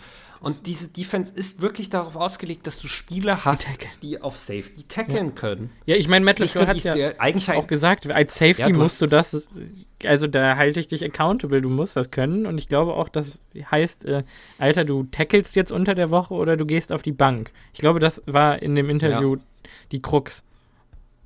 Ja. Aber seien wir ehrlich, so. auch Adrian Amos 29,6 ja. Und darf ich dazu auch mal was sagen? Noch, noch was zu Adrian Amos, weil äh, ich habe ja jetzt mich schon über, über Daniel Savage so aufgeregt. Adrian Amos genauso, ehrlich gesagt. Adrian Amos ja. ist halt eigentlich nicht so schlecht wie Savage. Das, also, Adrian Amos kann eigentlich tackeln. Wir haben das jahrelang gesehen, dass er es kann. Aber irgendwie kann er es jetzt nicht mehr. Ich weiß nicht, warum nicht. Er diagnostiziert Plays.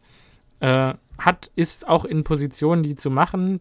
Tackles for Loss. Ich meine, er hätte einen schönen Screen gelesen und am Ende wird er dann trotzdem irgendwie gedodged und liegt dann an der Seitenauslinie und äh, wie heißt denn der Slot Receiver? Isaiah McKenzie oder, oder vielleicht auch Khalil Shakir geht für acht Yards oder so.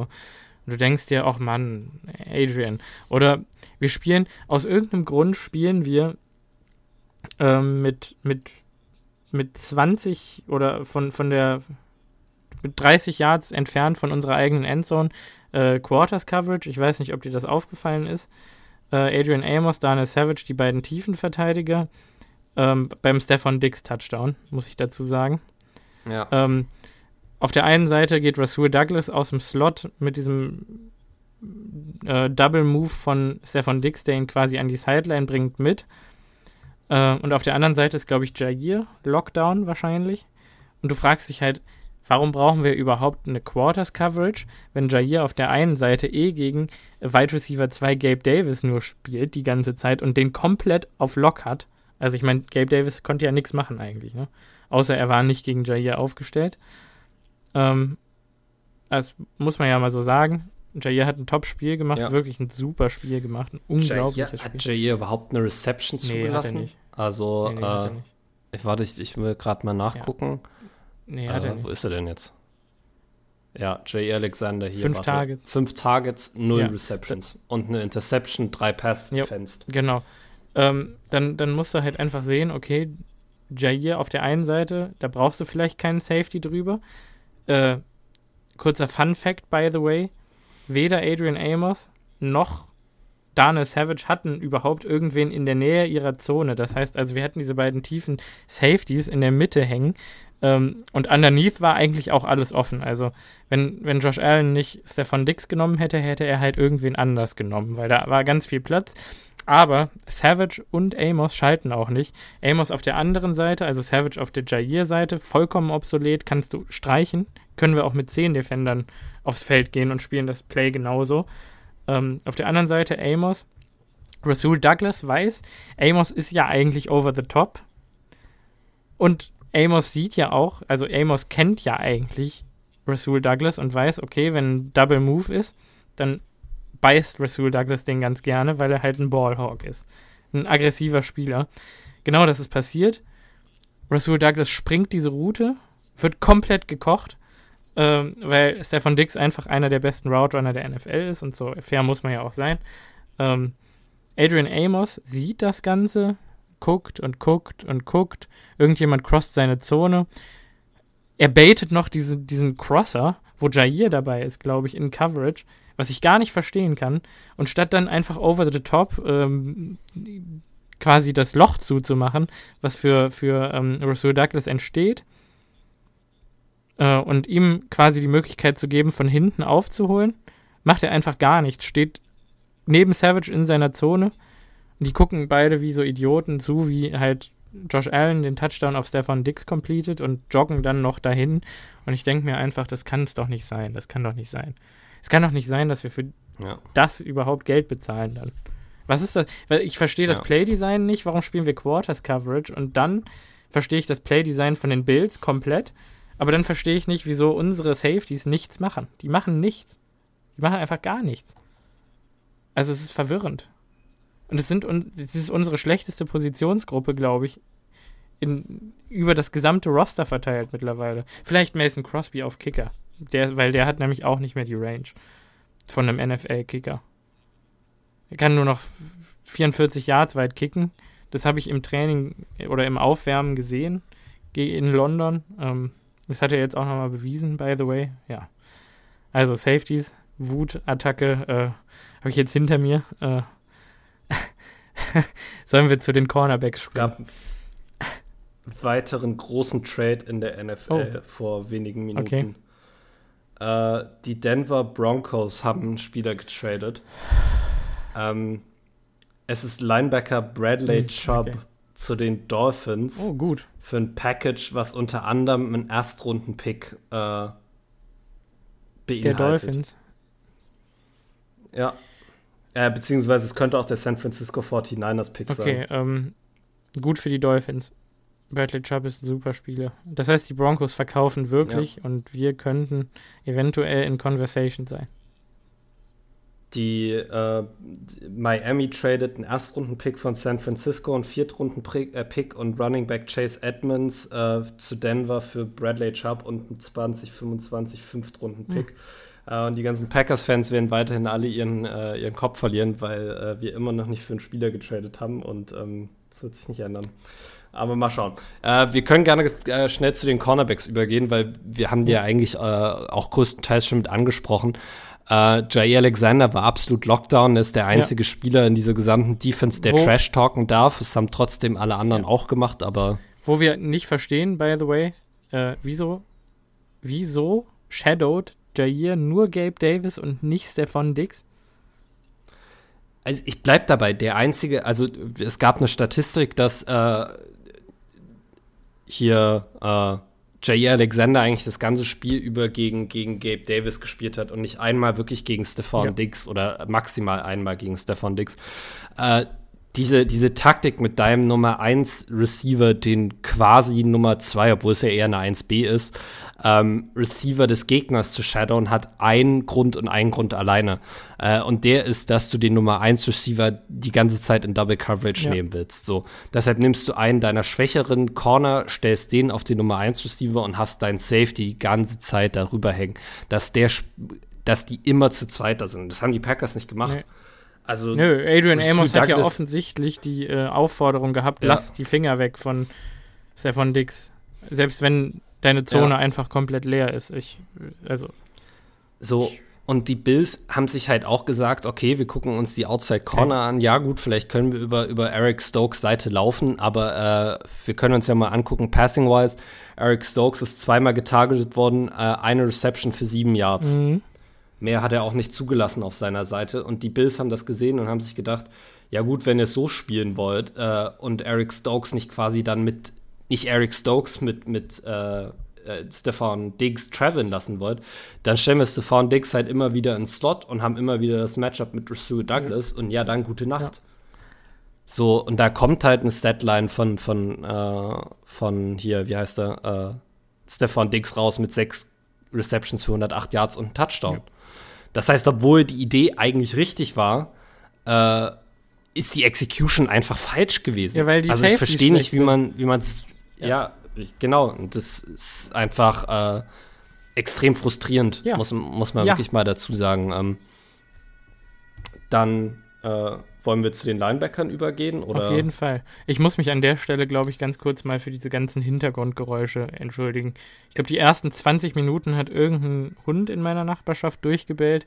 Dann haben die Glocken hier geläutet und jetzt hat irgendwer gepfiffen und das extrem laut auf der Straße und es ist durch die Fenster durchgedrungen. Ich, ähm, es tut mir äußerst leid. Äh, also, äh, gut, Linebacker. Äh, Eric Wilson war der Beste auf dem Feld der beste Linebacker ähm, von uns. Und das ist einfach traurig. Leider. Ja, aber ich meine, gut, man muss ehrlich sein, ich, ich, ich weiß bis jetzt nicht, was äh, mit Quay Walker los war. Äh, Quay Walker bis dahin, vielleicht mal ganz kurz in 15 Snaps, 75,3er PFF Grade, 85,7 Coverage Grade, 79,4 Tackle Grade, äh, 5 Tackles, kein Mist Tackle.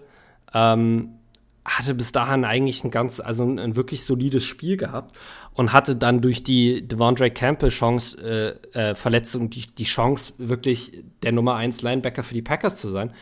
Und hat einfach ist einfach nicht cool geblieben. Hat einen Practice Squad Titan der Bills an der Sideline geschubst, hat eine 15 Yards Strafe bekommen und ist dann konsequent von New York auch ejected worden. Das, was auch, was auch richtig war, muss man ja leider mhm. sagen, nach den NFL-Regeln.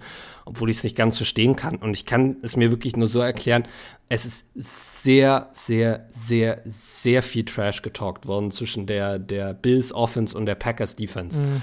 Äh, ich glaube tatsächlich hauptsächlich, weil die Bills Stefan Diggs haben und die Packers Stefan Diggs einfach noch von, aus seinen Vikings Days kennen. Ähm, und ich kann mir nur tatsächlich vorstellen, dass Corey Walker sich davon hat anstecken lassen und dann einfach seinen Rookie-Moment hatte, äh, indem er einfach dann die, die Kontrolle über sich selber ja. verloren hat. Äh, das Positive, was ich dazu noch berichten kann, äh, die NFL äh, untersucht den Vorgang in und um äh, Corey Walker äh, basierend auf einer möglichen disziplinären Handlung, also entweder eine Sperre oder einer, einer Geldstrafe. Äh, nach allem, was ich bisher über Twitter gehört habe, ist eine, eine, Sperre nicht im Spiel. Ja. also die NFL eine hat schon klar gemacht, dass es, wenn dann nur eine Geldstrafe geben wird, die wird es auch auf jeden Fall geben. Die wird auch sicher sehr teuer. Mhm. Ähm, aber das hat uns wirklich, also das ist, das ist hart. Ja. Das ist einfach. Das, das war hart, dumm. Quay Walker zu verlieren. Das ist einfach äh, dumm. Da waren, Sorry, aber das ist ja, dumm. Es ist wirklich. Und, und Matt LeFleur hat es auch danach gesagt, dass das nicht ja. geht und dass, es, dass er auch keine Toleranz dafür nee, hat. Natürlich. Also, das ist wirklich, das kann, es ist ein junger Spieler, deshalb möchte ich ihm das einfach nochmal durchgehen lassen. Er wirkt auch nicht wie jemand, der sowas öfter macht. Ähm, ich habe äh, mehrere Berichte gehört, dass Quay Walker äh, danach mit, mit Reportern in der Kabine gesprochen hat und nochmal ganz klar gesagt hat, dass er nicht weiß, was mit ihm in der Sekunde los war. Äh, es wurde von mehreren Leuten berichtet in der Kabine, dass er während dieses Interviews Tränen in den Augen hatte. Das ist für mich nichts, was du faken kannst oder so. Ich glaube, der Junge war tatsächlich auch von sich selber einfach überrascht und äh, war einfach devastated. Ich glaube, das ist ein Fehler, den er nicht noch macht. Äh, ja. Wie gesagt, problematisch war, dass Devondre Campbell dann noch mit der Knieverletzung ausgefallen mhm. ist, äh, sodass wir äh, äh, Eric Wilson und äh, Isaiah McDuffie als Inside Linebacker ja. hatten. Aber ganz kurz, ich, darf ich ganz kurz mal was herausstellen, was ich hier bei PFF bestätigt ja. sehe, was mir auch aufgefallen ist. also ich meine, tatsächlich mussten sie nicht so oft eingreifen. Jetzt muss ich gerade mal schauen. McDuffie hatte drei Tackles und einen Assist und Eric Wilson ein Tackle und zwei Assists. Das heißt also, beide waren ähm, insgesamt in zehn Tackles involviert zusammen.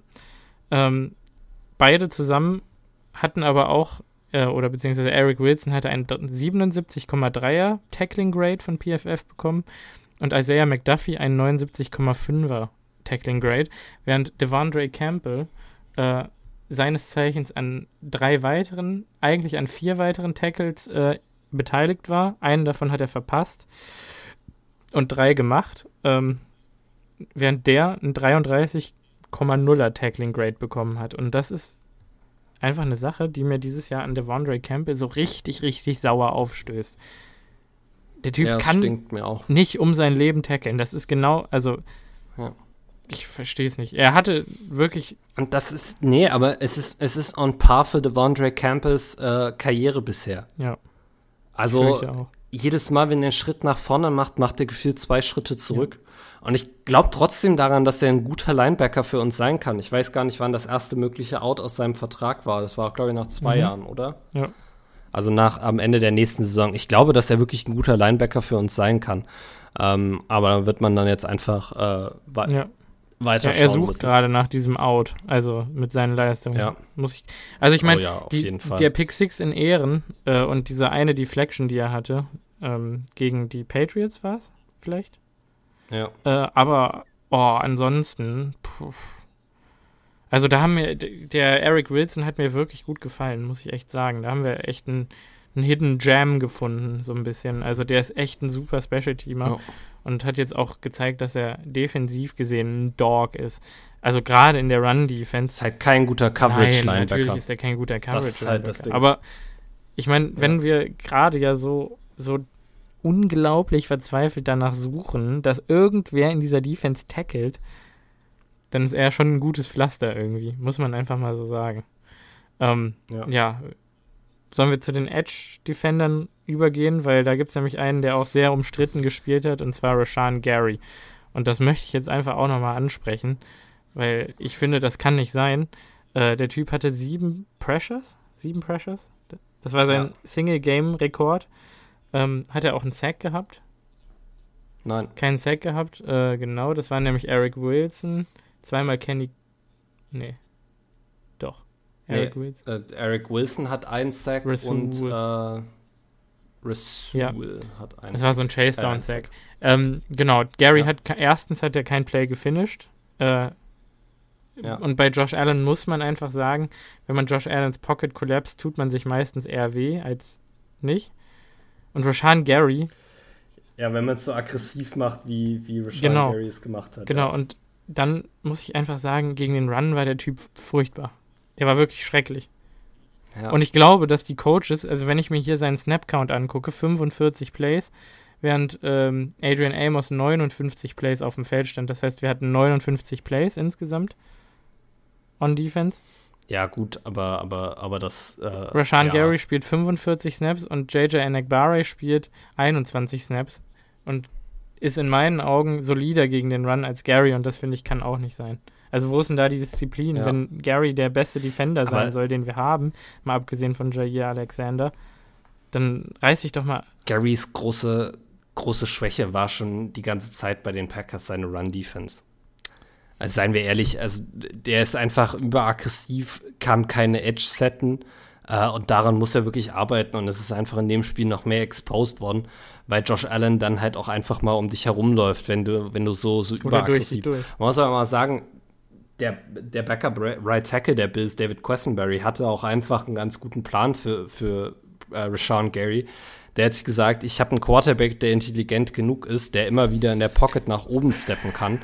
Ich schiebe Rashawn Gary einfach immer dahin, wo er hin will, nämlich schnell downfield und dann hat Josh Allen riesige Lücken, äh, um, um da der Pocket noch zu entkommen. Mhm. Und das muss man, glaube ich, kann man jetzt mal für die gesamte Defensive Front sagen. Ähm, sie hat, glaube ich, relativ gut gespielt eigentlich dafür, was die, was die Safeties und die Linebacker zum Teil hinter mhm. ihnen veranstaltet haben. Äh, die eine Sache, die man ihnen aus meiner Sicht wirklich vorwerfen kann, ist, dass sie diese, diese Defensive Front null Gap Integrity hat. Ja. Und mit Gap Integrity meine ich, dass das ist Garys du natürlich als Nummer eins Problem, ja. ja genau, dass du als, als, als Defensive Lineman, wenn du äh, den Quarterback unter Druck setzt, natürlich trotzdem immer in, in Gedanken haben musst, dass es sechs, nee, sieben Lanes gibt, durch die der Quarterback bei der Offensive Line, Entschuldigung, fünf Lanes gibt, durch die der Quarterback bei einer Offensive Line durchlaufen kann. Ähm, die musst du besetzen. So, und Pass Rush schön und gut. Auch bei Stunts sind alle Lanes, eigentlich alle Rushing Lanes immer eigentlich besetzt. Und die Packers haben es immer wieder geschafft, einfach äh, Gaps für, für, für äh, Josh Allen zu öffnen, äh, damit er einfach laufen kann. Und wenn man dieser Defensive Front 1 vorwerfen kann, dann, dass sie das nicht, nicht gut verhindert ja. hat. Äh, ganz kurz, Kenny Clark, für den gilt im Prinzip fast schon das Gleiche wie für Gary, äh, würde ich sagen. Ähm, spiegelt sich auch in seinem PFF-Grade wieder tatsächlich. Der hat einen 37er-Grade bekommen. Total verdient in meinen Augen. Ähm, nicht der Game-Wrecker, den wir uns erhofft haben in so einer ja. Situation, in so einem der Spiel. war nicht gut. Ähm, klar, so ein Defensive Tackle ist immer nur so gut wie die Linebacker dahinter oder in den allermeisten Fällen, ja. weil er halt die Löcher für die Linebacker aufreißt und unsere Linebacker haben, wie gesagt, nur äh, waren erst scheiße und haben dann äh, dann waren Backups drin, aber ja, also was, was soll man sagen? Ne? Es, ist, es ist, durch die Bank weg ist diese Defense, also mal abgesehen von den Cornerbacks, einfach einfach enttäuschend gewesen, oder? Ja. Also, wer mir, wer ja. mir gut gefallen hat, muss ich sagen, nachdem ich ihn letzte Woche äh, kritisiert habe und gesagt habe, der hat ein bisschen nachgelassen über die Saison, ist Preston Smith. Weil Preston Smith ja. ähm, hat auch ein schlechtes Run-Defense-Grade bekommen, sehe ich hier gerade. Kann ich gar nicht nachvollziehen. Das kann ich überhaupt nicht nee. verstehen. Also, Preston Smith war mit unser bester Run-Defender, fand ich. Ah, nee, er Tag. hat einen 77,7er bekommen. Er, es ist ihm trotzdem nicht gerecht. Er hat insgesamt einen 43er Grade bekommen. Äh, das wird ihm nicht gerecht. Preston Smith hat alles getan. Preston Smith war überall. Preston Smith kann eine Edge setten. Preston Smith kann Blocks disengagen. Er kann tackeln. Er kann im Prinzip alles und macht die ganze Drecksarbeit, kriegt gar keine Anerkennung dafür und das tut mir einfach leid dann für ihn, dass es ja. die Defense dann insgesamt so gespielt hat, wie sie gespielt hat. Und ich glaube, wir haben ähm, wir sind ja jetzt quasi eigentlich durch mit der Defense, ne? Ähm, also vielleicht können wir noch ganz kurz Rookie-Update. Ich fand JJ Anakbare hat wieder ein solides ja. Spiel hingelegt, einen Splashy Tackle for Loss gemacht, mhm. äh, was ganz gut war. Devontae Wyatt hat aus irgendeinem Grund zwar leider nicht mehr Snaps bekommen als letzte Woche, hat aber in seinen 10 Snaps ein 69,6 äh, PFF-Grading bekommen. Unter anderem war er unser viertbester äh, Laufverteidiger mit einer 68,7. Ähm, ja. Ich würde ihn wirklich gerne mal öfter in der Defense sehen, weil auch hier wieder muss man sagen, also über, über äh, Jaron Reed haben wir noch gar nicht gesprochen in dieser Folge und das auch ehrlich gesagt, weil es nicht wirklich viel zu ihm mehr zu erzählen gibt. Ja, er hatte halt auch ein paar Hurries, ähm, aber gegen Josh Allen ist halt einfach wirklich die Frage, was ist ein Hurry? Also per Definition hast du ja. Hurries, aber eigentlich tust du deiner Defense gerade nichts Gutes, wenn du ihn halt laufen lässt. Oder ihn dazu zwingst, jetzt in dein Gap reinzukommen, weil du dein Gap aufgegeben hast. Äh, um möglichst ja. schnell in seine Richtung zu kommen. Gegen Tom Brady ist das super, aber nicht gegen Josh Allen. Ähm, muss man einfach mal so sagen. Und was ich jetzt vortragen wollte, ist nämlich eine News, die ähm, heute Morgen per Rob Demowski die Runde gemacht hat, nachdem Matt LeFleur gefragt wurde, ob er sich einen Change auf äh, Defensive Coordinator während der Saison vorstellen könne und er sagte, nope, not at all. Ähm, und zwar ist die News, Packers Defensive Players have grown frustrated in Anführungszeichen. Das heißt also, sie sind, die Packers. Sie sind genau, frustriert. Sind, sind frustriert mit dem Schema und Playcalling. Äh, und in Anführungszeichen, äh, Anführungszeichen, with there being a declining confidence in Defensive Coordinator Joe Barry. Das heißt also, es gibt kein Vertrauen mehr von den Spielern in das, was Barry callt. Und ich glaube, in der Situation war Barry 1 zu 1 im letzten Jahr auch schon mal. Ich könnte wirklich, das ist wie ein Déjà-vu. Ja. 1 zu 1, das habe ich letztes ja, Jahr schon mal gelesen. Ja, ja. Und dann wurde es ja, besser. Dann wurde es besser. Es, es, es, es, es wurde dann tatsächlich besser. Ich kann mich auch letzte ja. Saison, äh, letztes Jahr daran erinnern, dass wir die ganzen, die, glaube ich, die ersten acht Wochen wirklich auch die ganze Zeit gefordert haben, dass Joe Barry entlassen ja. wurde. Äh, und ab Woche 10 wurde die Defense wirklich Woche für Woche besser. Ähm, ich muss allerdings ganz ehrlich sagen, es ist Year 2 unter Joe Barry. Wir haben so viel in diese Defense investiert. Äh, Matt LeFleur hat in, dem gleichen, in der gleichen Pressekonferenz äh, gesagt, dass es sehr legitim ist, auf die Bedenken von Spielern zu mhm. hören. Äh, Ging es, glaube ich, um die Usage von, von Jair Alexander. Ja. Hat mehrfach erwähnt, dass er wirklich äh, auch glaubt, dass die Spieler eine Stimme haben sollten. Und die Packers Organization hat auch immer wieder gezeigt, dass sie auch auf diese Stimmen hört. Also am Ende des Tages ist Joe Barry nicht von alleine auf die Idee gekommen, mal mehr Man-Coverage zu spielen, sondern ich bin mir ziemlich sicher, dass ähm, Matt LaFleur hingegangen ist und gesagt hat, du machst das jetzt. So. Ja. Und ich, ich würde mir einfach wünschen, dass die Packers irgendwann diese Saison noch die, die Cojones haben, ähm, und Joe Barry in den Wind schießen. Ich glaube, äh, hier äh, Jerry Gray, der Defensive Backs Coach, ja. könnte einen genauso guten Job als Playcaller machen. Wahrscheinlich einen besseren. Ähm, glaube ich, glaube ich, dass es passieren wird? Nein. Ähm, ich fände es aber, ich fände ich fänd's verdient. Ja. Er hat sich wirklich verdient. Also hier spielt jeder einzelne Defender gefühlt unter seinen Möglichkeiten. Das kann es ja. doch nicht sein. Also das ist ja quasi per Definition das Gegenteil von Coaching, was der macht. Und das kann nicht sein. Ja. Das ist Uncoaching. Das ist Decoaching, keine Ahnung, wie man das überhaupt nennt. Das habe ich noch nie gehört, dass ein Coach seine Spieler konsequent schlechter macht. Also, ne? Ich, ja. Klar ist das auch eine, eine Selbstvertrauenssache mittlerweile mit diesem Team. Aber ich glaube, bei den Kalibern, die wir in der Defense haben, auch teilweise nicht. Und dann musst du einfach als Coach dir in die richtige Position stellen. Und wir können das nur Woche für Woche predigen und hoffen, dass es irgendwann passiert. Aber also in der Defense ist ja. alles da und die Offense hat jetzt geklickt. Muss es, es kann nicht sein. Wir müssen doch irgendwann mal irgendwie irgendwas zusammenkriegen hier, irgendwas zusammenpuzzeln, was ein, ein, am Ende ein Win wird. Ich glaube, wenn die Lions nächste Woche 40 Punkte auf uns droppen, dann äh, droppen wir 45 zurück. Gone. Nee, ich glaube, dann ist Joe Barry gone. Ja, das machen die aber nicht. Ich glaube nicht, dass unsere, ich glaube nicht, dass unsere Offense equipped ist, um 45 Punkte zu droppen, gebe ich auch ganz ehrlich zu. Ich glaube auch nicht, dass die, dass die Lions uns so über, überfahren werden. Nee, das glaube ich auch ähm, nicht. Ich glaube, wir, es, ich, es ich, sag, ich sag jetzt schon, ich glaube, ich nehme das jetzt schon mal vorweg für die Preview-Folge. Ähm, ich glaube, wir werden die Lions richtig überfahren.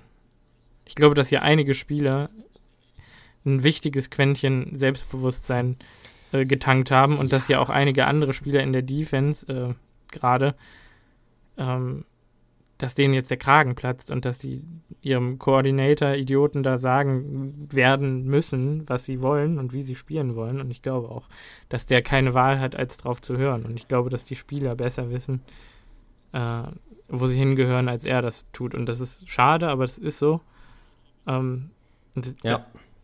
Es, ja, also ich meine, wir müssen ja positiv bleiben und ich habe diese Woche halt in meinen Augen habe ich, oder beziehungsweise äh, aus meiner Perspektive habe ich sehr viel Positives aus diesem Spiel mitgenommen. Also dafür, wie genervt ich vor dem Fernseher gehangen habe, die erste Halbzeit, äh, muss ich echt sagen, als ich das Tape heute nochmal geguckt habe, dachte ich, ich wäre so schlecht gelaunt danach. Es ging mir eigentlich total gut. Ich war zufrieden, ich habe das gesehen und dachte, ach super und toll und Flash ist hier, Flash ist da. Äh, so, so ein Feuerwerk habe ich in den letzten Monaten nicht gesehen. Ähm, ich glaube halt, da steckt Leben drin und ja. Ich werde mit diesem sinkenden ja. Schiff hier untergehen. Das sage ich dir ganz ehrlich. Und das sage ich euch allen da draußen auch ganz ehrlich. Darauf könnt ihr bauen. Ja. Äh, ja, das äh, könnte, könnte sein. Ähm, ja. Wollen wir dann jetzt noch ein bisschen über die Trade Deadline reden? Wir sind erst bei einer Stunde 20 Aufnahmezeit. Also es gibt hier noch ein bisschen äh, die Möglichkeit. Ja, dann komm raus damit. Wenn du, wenn irgendwas passiert ist jetzt noch, äh, gerne her damit. Ähm. ähm, ich will ganz kurz. Äh, ja. Ich will ganz kurz noch was nachgucken. Äh. okay, dann sage ich schon mal. Äh, jetzt, wo Chase Claypool weg ist, den ich natürlich irgendwo schon gerne gehabt hätte, aber wir haben ja eben schon drüber geredet. Character Concerns. Mh, hm, Claypool mit seinen komischen TikTok-Videos und Tänzen auf irgendwelchen Memorials mit Juju Smith-Schuster und so weiter und so fort. Ich glaube, ihr kennt die ganze äh, Quatsch-Story dahinter. Äh, wenn er nun mal wirklich ein Charakter ist, der nicht gerne im Filmroom, Filmroom ist und wenn er nicht das Playbook richtig studieren will, dann äh, ist er bei uns falsch. Dann passt er generell nicht in die Philosophie der Green Bay Packers und dann bin ich froh, dass wir diese Bullet gedodged sind, in Anführungszeichen, dass wir diesem, dieser ja. Kanonenkugel ausgewichen sind und da nicht Kapital reingepumpt haben. Aber dann sage ich dir, vor allem kein Zweitrunden-Pick. Ja, dann sage ich dir aber, dann sage ich dir, dass Odell Beckham Jr. Ah, dass Odell Beckham Jr. der richtige Mann für dieses Team ist. Ich sag da jetzt nicht nochmal meine Meinung zu. Ist okay. Das ist, Odell Beckham Jr. ist für mich nicht der Receiver, den wir brauchen. Odell Beckham Jr. Ähm, ist für mich der Charakter, den wir brauchen. Egal ob Receiver oder nicht. Ja, kommen wir mal schnell dazu, davon weg. Ähm, Tom Pelissero, äh, Pelissero äh, hat heute tagsüber getweetet, dass die Deadline, um Verträge umzustrukturieren, insbesondere in Vorbereitungen auf Trades, äh, Montag 21 äh, Uhr deutscher Zeit war, also 16 Uhr Eastern Standard mhm. Time. Äh, die Deadline ist also abgelaufen. Äh, die, Trade Deadline, also die Trade Deadline ist heute 16 Uhr Eastern Standard Time also 21 Uhr deutscher Zeit. 21 Uhr deutscher Zeit. Mhm.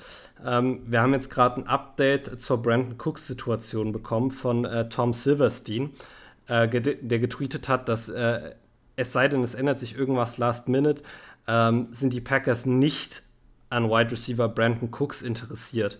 Ähm, die Cap Ramifications, äh, also die, die äh, Salary Cap Situation, ist einfach zu prekär für die Packers, äh, dass sie da einen Trade äh, zum Laufen bringen könnten. Es sei denn, Houston übernimmt einen großen Teil seines Vertrages, weshalb, äh, was ich nicht weiß, ob das überhaupt noch möglich ist, basierend auf dem, was Tom Pelissero davor getweetet hat. Ähm, es ist durchaus so, dass Brandon Cooks einen absolut Riesenvertrag hat, äh, der uns doch heftig auf der Tasche liegen würde. Mhm.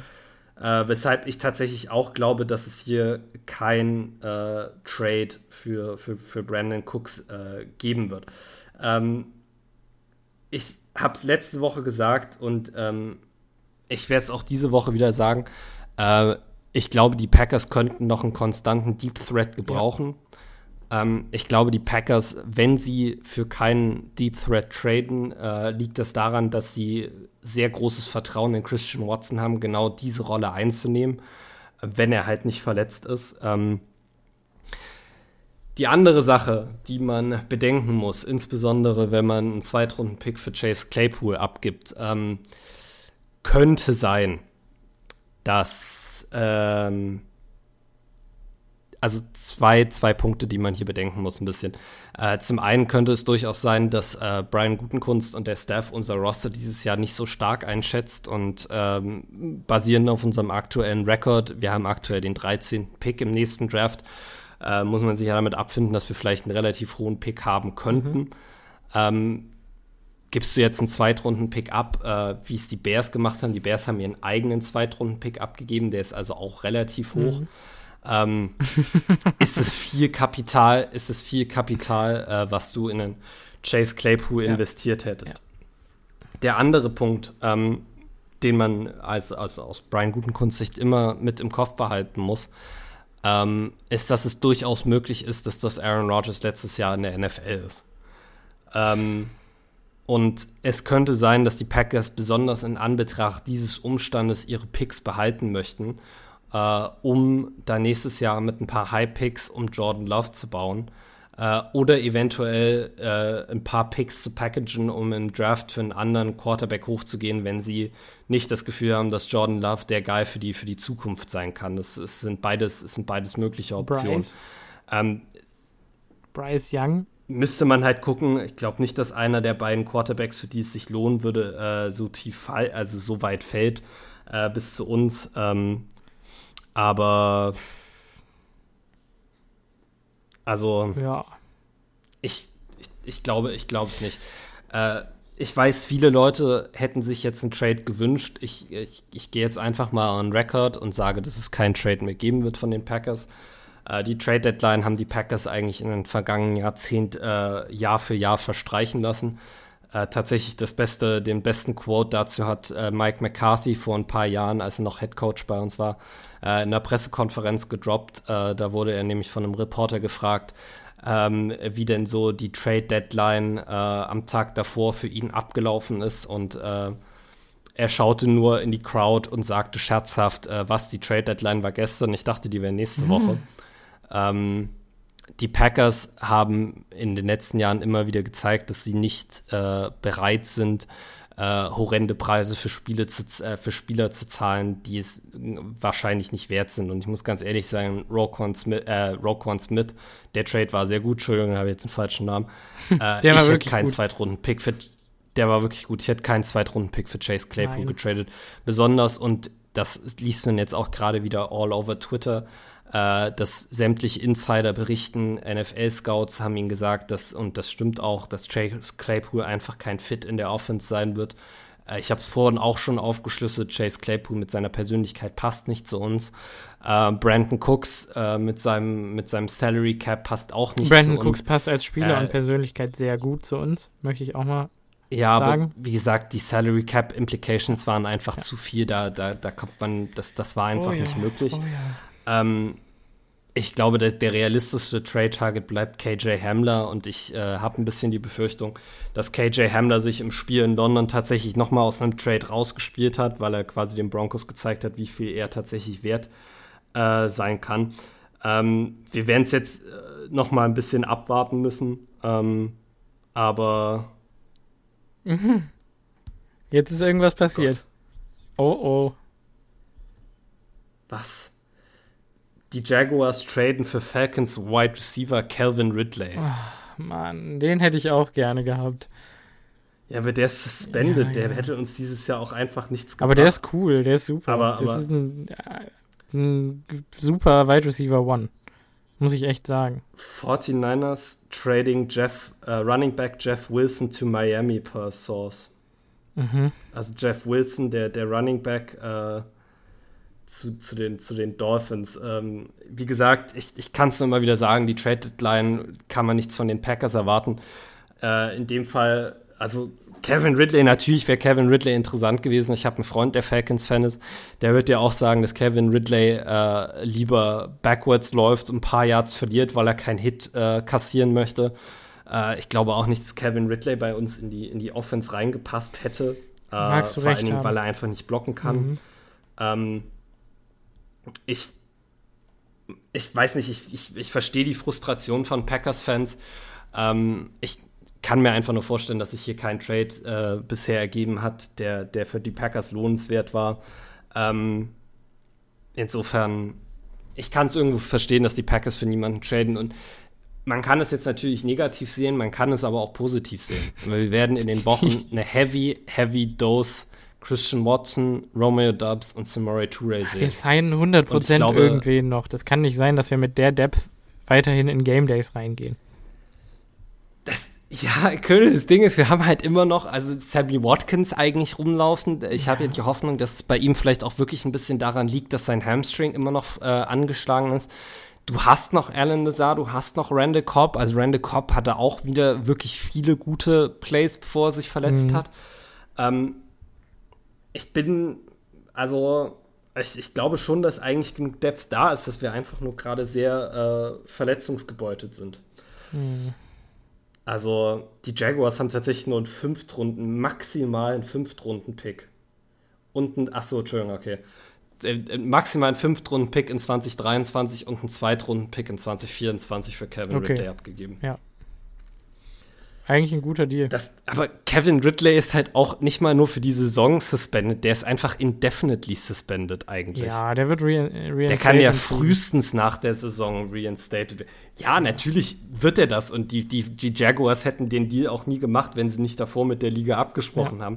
Ob sie ihn dann äh, vielleicht äh, irgendwie dann doch clearen für die nächste Saison. Trotzdem sehr interessanter Trade. Mhm. Gefällt mir. Die Aggressivität von den Jaguars.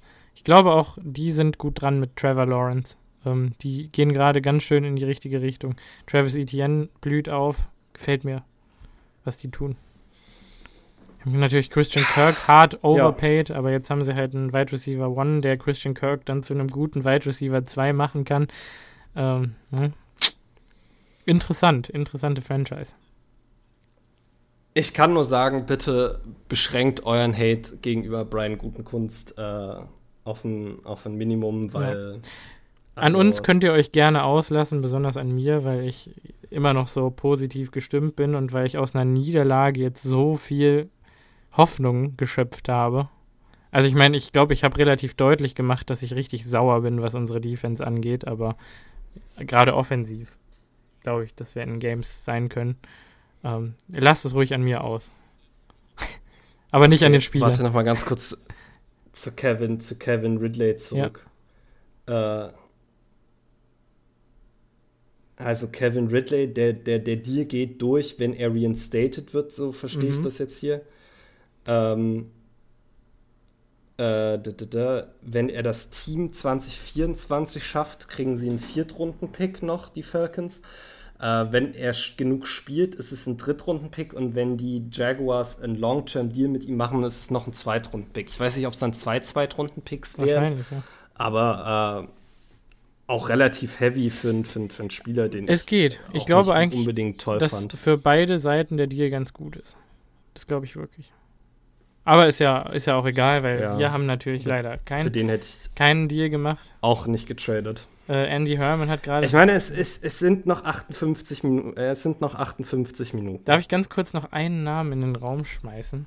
Äh, ich weiß ja. nicht, ich weiß nicht, was du jetzt, also ob du mich jetzt komplett auslachst. Ähm, aber ich glaube, available for trade könnte auch Marquez Valdez Scandling sein. Äh, ja, weiß nicht. Marquez VS für auch, einen Siebtrunden-Pick. Auch da müssten wir den bestehenden Vertrag übernehmen und den wollte ich schon vor der Saison nicht haben, dann würde ich ihn jetzt auch nicht haben. Gebe ich ganz ja, ehrlich ich zu. muss ganz ehrlich sagen, ich bin da relativ offen für. Äh, ich bin ja ein riesiger Yay-Sayer von äh, MVS. Ich bin ein großer Fan, nach wie vor. ähm, bin ich eher ein Naysayer. Ja, ähm, gut. Gut. Ja. Dann äh, möchte ich tatsächlich ein Zitat äh, nehmen, um diese Folge zu mhm. beenden, mhm. denn äh, parallel zur Trade Deadline ist äh, Aaron Rodgers auch gerade im Pat McAfee Podcast. Ah, oh Gott. Ähm, ah. Zugange. Äh, er hat tatsächlich auch auf die Frage hin, wie die Packers die Trade Deadline verbringen, gesagt, ja, vielleicht gehen wir ja Rollerskaten. Mhm. Ähm, nein, äh, ich glaube, das Zitat, mit dem wir die, äh, die Folge beenden sollten, ist, Pat McAfee fragt, ähm, Oh, warte, jetzt muss, ich, jetzt muss ich das Richtige raussuchen. Ähm, Pat McAfee hat gefragt, äh, wie Aaron Rodgers Beziehung zu Matt LeFleur diese Saison ist. Äh, und äh, Aaron Rodgers hat darauf geantwortet nur mit, äh, sie ist anders. Sie ist definitiv anders dieses Jahr. Sie ist besser. okay. ja. Bisschen Dramatic Suspense noch ja. mit einbauen. Ähm, die Packers haben alles, was sie brauchen, um diese Saison umzudrehen. Und ähm, es, es, gab viele Lichtblicke im Bills-Spiel. Ähm, und ja, ich glaube, damit beenden wir das Ding. Können wir auch die Folge beenden, ja. oder? Okay. Dann, es war mir äh, eine Freude. Äh, vielen Dank fürs Zuhören äh, und wir hören uns in der Preview-Folge wieder. Bis denn. Bis dahin.